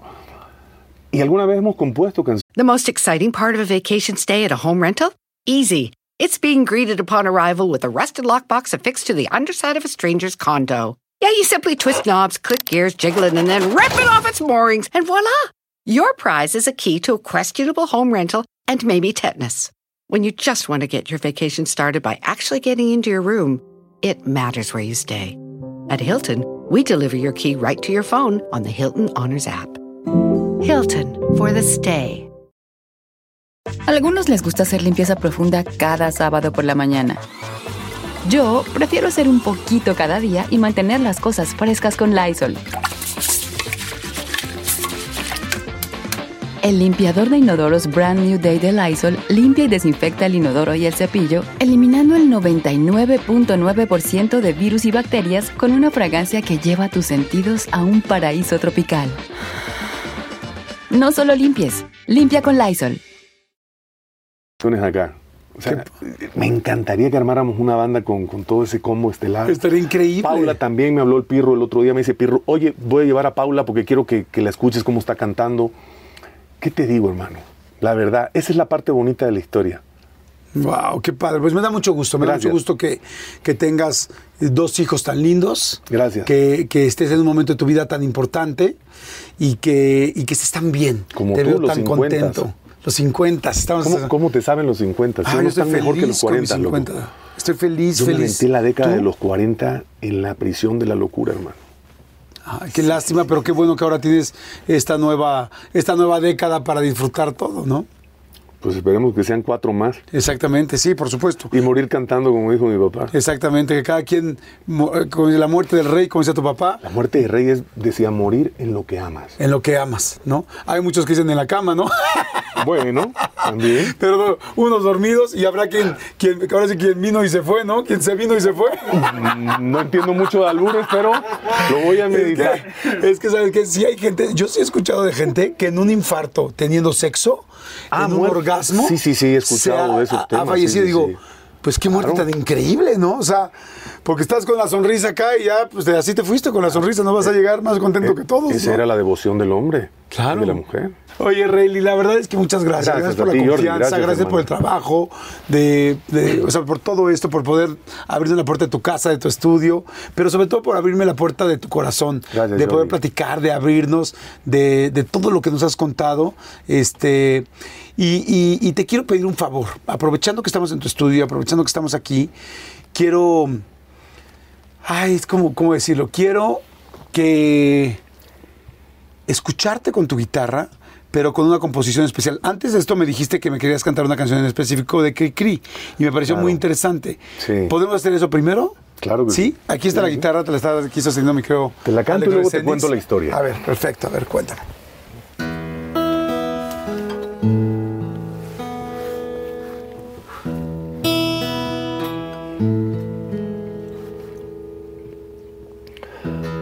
María es la dama que me invito a vivir, amiga de mis ganas, la conocí en abril. Nueve meses me cantó las de cri, cri. Nueve meses me abrazó con su matiz. Uh, uh, uh.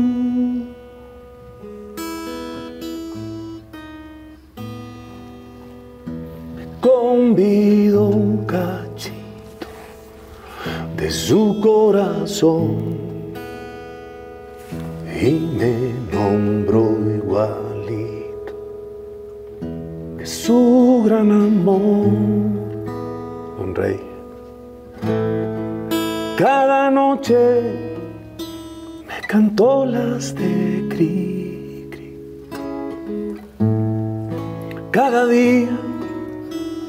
me vistió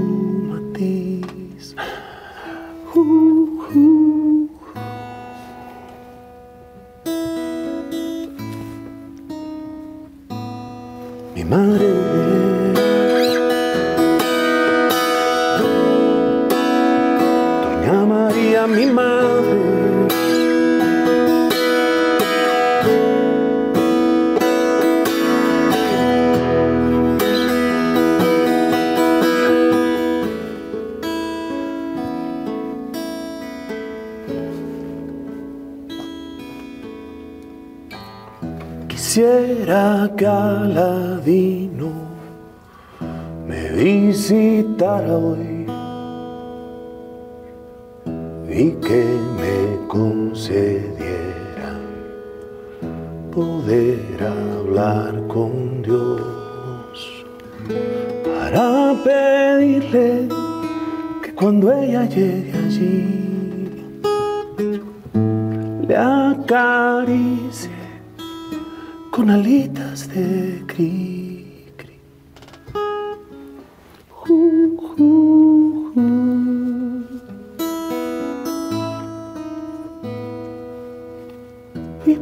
las noches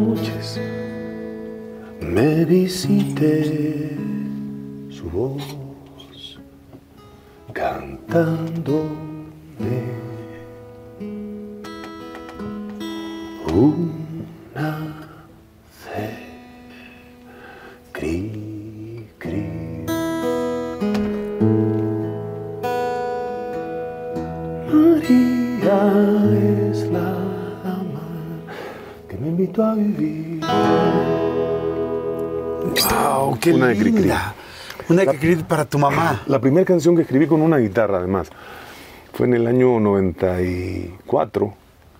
Y fue increíble, hermano. Fueron 18 horas de terapia desde el día 8. Y, el- y- y la gran ecuación, cómo, se, cómo cierra, porque lo hablamos de Simón. Simón Medina, mi socio de Monster Music.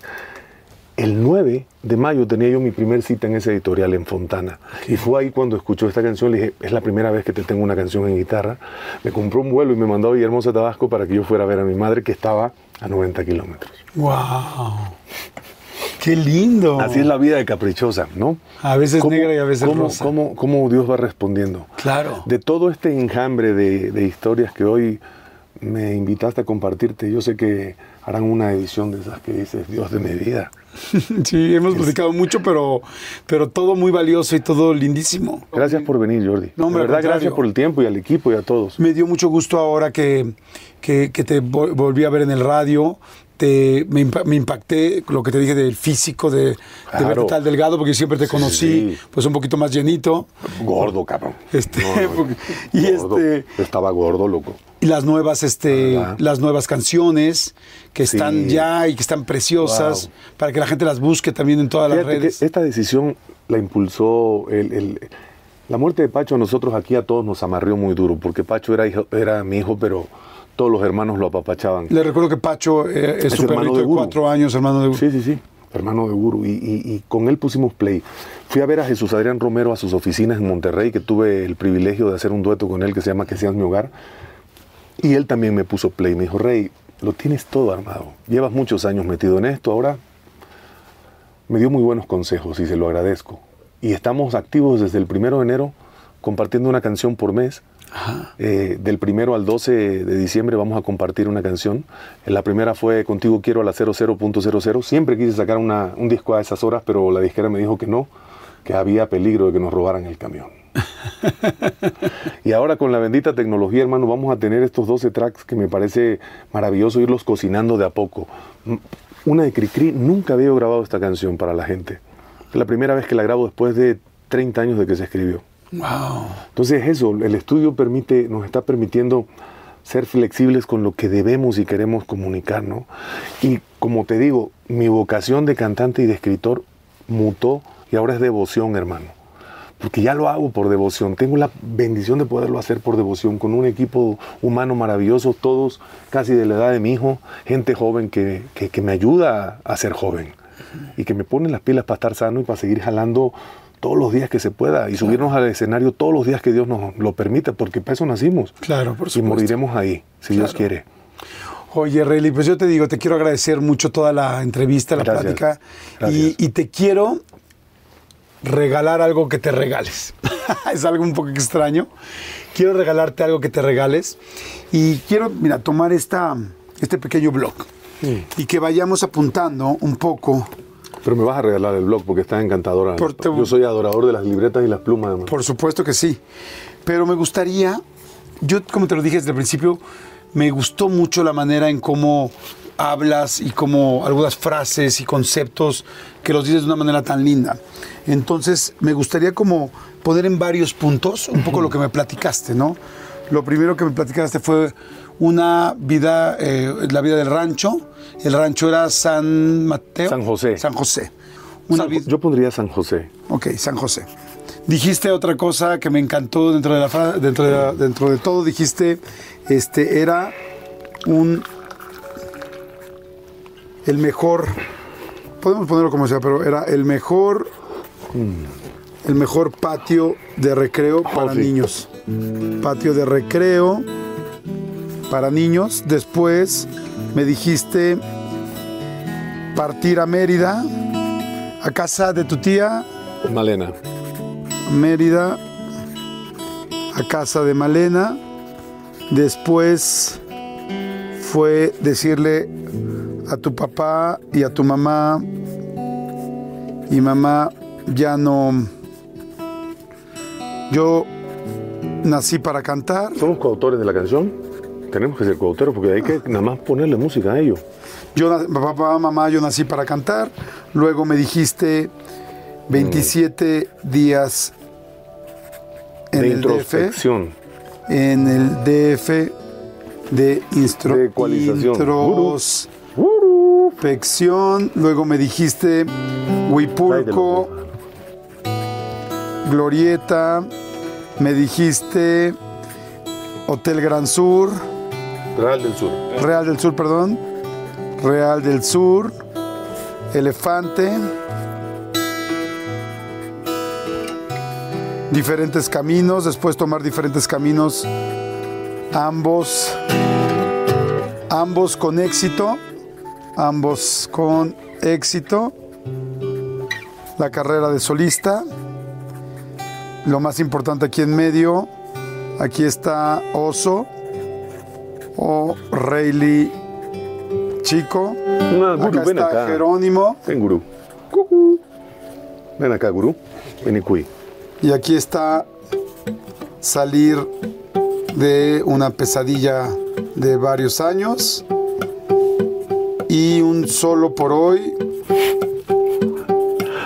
Traigan la orquesta para entender esto. Todas estas son frases que me dijiste hoy.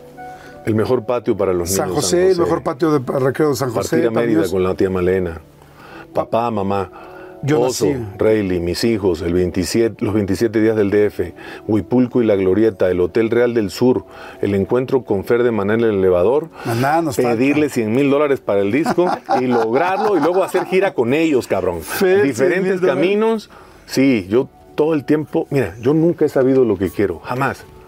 Pero lo que, lo, lo que no quiero de repente se asoma a la luz, que esa ha sido de mis grandes bendiciones. Solix, eh, éxito, sí, mucho éxito, pero mucha locura. Salir de la pandemia. No. Salir no, de la pesadilla. Uh, Solo por hoy, y bueno, de la, de la pesadilla de, las adicciones. Jerónimo. cielo, infierno. No conozco el infierno porque no existe. Y El infierno me lo había inventado. ¿Solo por qué? Solo por hoy. Bueno, Solo solo, por hoy, ahí está la respuesta a todo. Solo, por por hoy. hoy, hermano, la neta. Y perfecto. Y lo que quiero hacer es lo siguiente. Quiero dejarte esta hoja porque esta va a ser, puede ser la composición de la historia de tu vida. Esta te la quiero dejar así para cuando tú estés eh, con estas premisas y con todas las que tú quieras. Estos son solamente unas ideas de lo que hoy se dijo. Acepto. Y te quiero regalar el CD de esta canción. En este de esta canción es solo por hoy, el momento que tenemos tú y yo, el momento que estamos viviendo y que cuando la grabes la pongas aquí. Eres un cabrón, ¿eh? Por eso te quiero. Por eso me caes bien. Desde el primer día en el rancho hasta hoy, que es el único que podemos contar, porque no sabemos qué va a O sea, pasar un periódico. mañana. Un periódico con, el, con ese corazón abierto de las cosas buenas y malas que nos pasan, pero que hoy, gracias a Dios, nos tiene a ti y a mí aquí puesto. Entonces, la verdad, eh, hacer canciones es liberador. Yo no sé si has hecho una canción, porque yo siempre digo que todo el mundo podemos hacer canciones. No, ¿verdad? me muero de ganas de hacer una canción, Es muy fíjate. sencillo. Pues es liberador, es la mejor terapia. Yo siempre, yo siempre que escribo encuentro la respuesta, porque la verdad soy un ser muy intenso, muy intenso. Y, y la música es lo único, hermano, que me pone en la frecuencia de poder aterrizar un poco, Jordi, te lo confieso. Y Guru, aquí en mi pecho, en mi corazón, el abrazo de Rayleigh, que es un oso, Claro. que es gigante, que me dice, papá, volviste a la vida, cabrón, volviste a la vida. Y se lo voy a agradecer toda la vida a él, porque tuvo el amor y el valor de ir a sacarme de los peores lugares, hermano, los peores momentos de mi vida. Y bueno, mucho que contar más adelante. Pues Eh, hoy hemos platicado muchísimo y me da mucho gusto. gracias. No sabes cómo te agradezco, mi querido Rayleigh. Muchas gracias, Este, la confianza, el tiempo, la cantada, la guitarra, todo y el té. Por supuesto, Mm. El té. Es la mejor medicina. Esta es la mejor medicina. En tus programas tienes que empezar a dar la opción: alcohol o té de sacate limón, promételo. Siempre, siempre doy todas las opciones. No, pero damos té, damos todo. Pero de sacate limón no lo habíamos dado, pero lo vamos a ofrecer. Rayleigh, eres un tipazo. Gracias, por Gracias, todo. hermano. Muchas, muchas gracias. Qué buena onda. A todos ustedes, gracias. Gracias por estar aquí. Gracias por estar todas las semanas. Gracias por seguirnos. Gracias por suscribirse. Gracias por comentar. Y bueno, pues que esta no sea evidentemente la excepción. Vamos a estar muy pendientes. Los quiero muchísimo les agradezco que haciendo lo que estén haciendo, eh, los podamos acompañar con una persona de la cual tenemos muchas cosas que conocer, que saber, que llorar, que reír y que aprender. Y, bueno, yo les agradezco mucho siempre que estén aquí. Gracias y nos vemos la siguiente. Bye.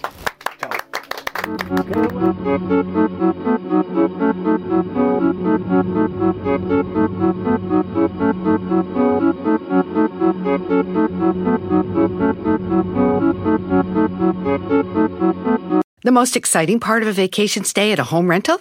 Easy. It's being greeted upon arrival with a rusted lockbox affixed to the underside of a stranger's condo. Yeah, you simply twist knobs, click gears, jiggle it, and then rip it off its moorings, and voila! Your prize is a key to a questionable home rental and maybe tetanus. When you just want to get your vacation started by actually getting into your room, it matters where you stay. At Hilton, we deliver your key right to your phone on the Hilton Honors app. Hilton for the stay. Algunos les gusta hacer limpieza profunda cada sábado por la mañana. Yo prefiero hacer un poquito cada día y mantener las cosas frescas con Lysol. El limpiador de inodoros Brand New Day de Lysol limpia y desinfecta el inodoro y el cepillo, eliminando el 99.9% de virus y bacterias con una fragancia que lleva tus sentidos a un paraíso tropical. No solo limpies, limpia con Lysol.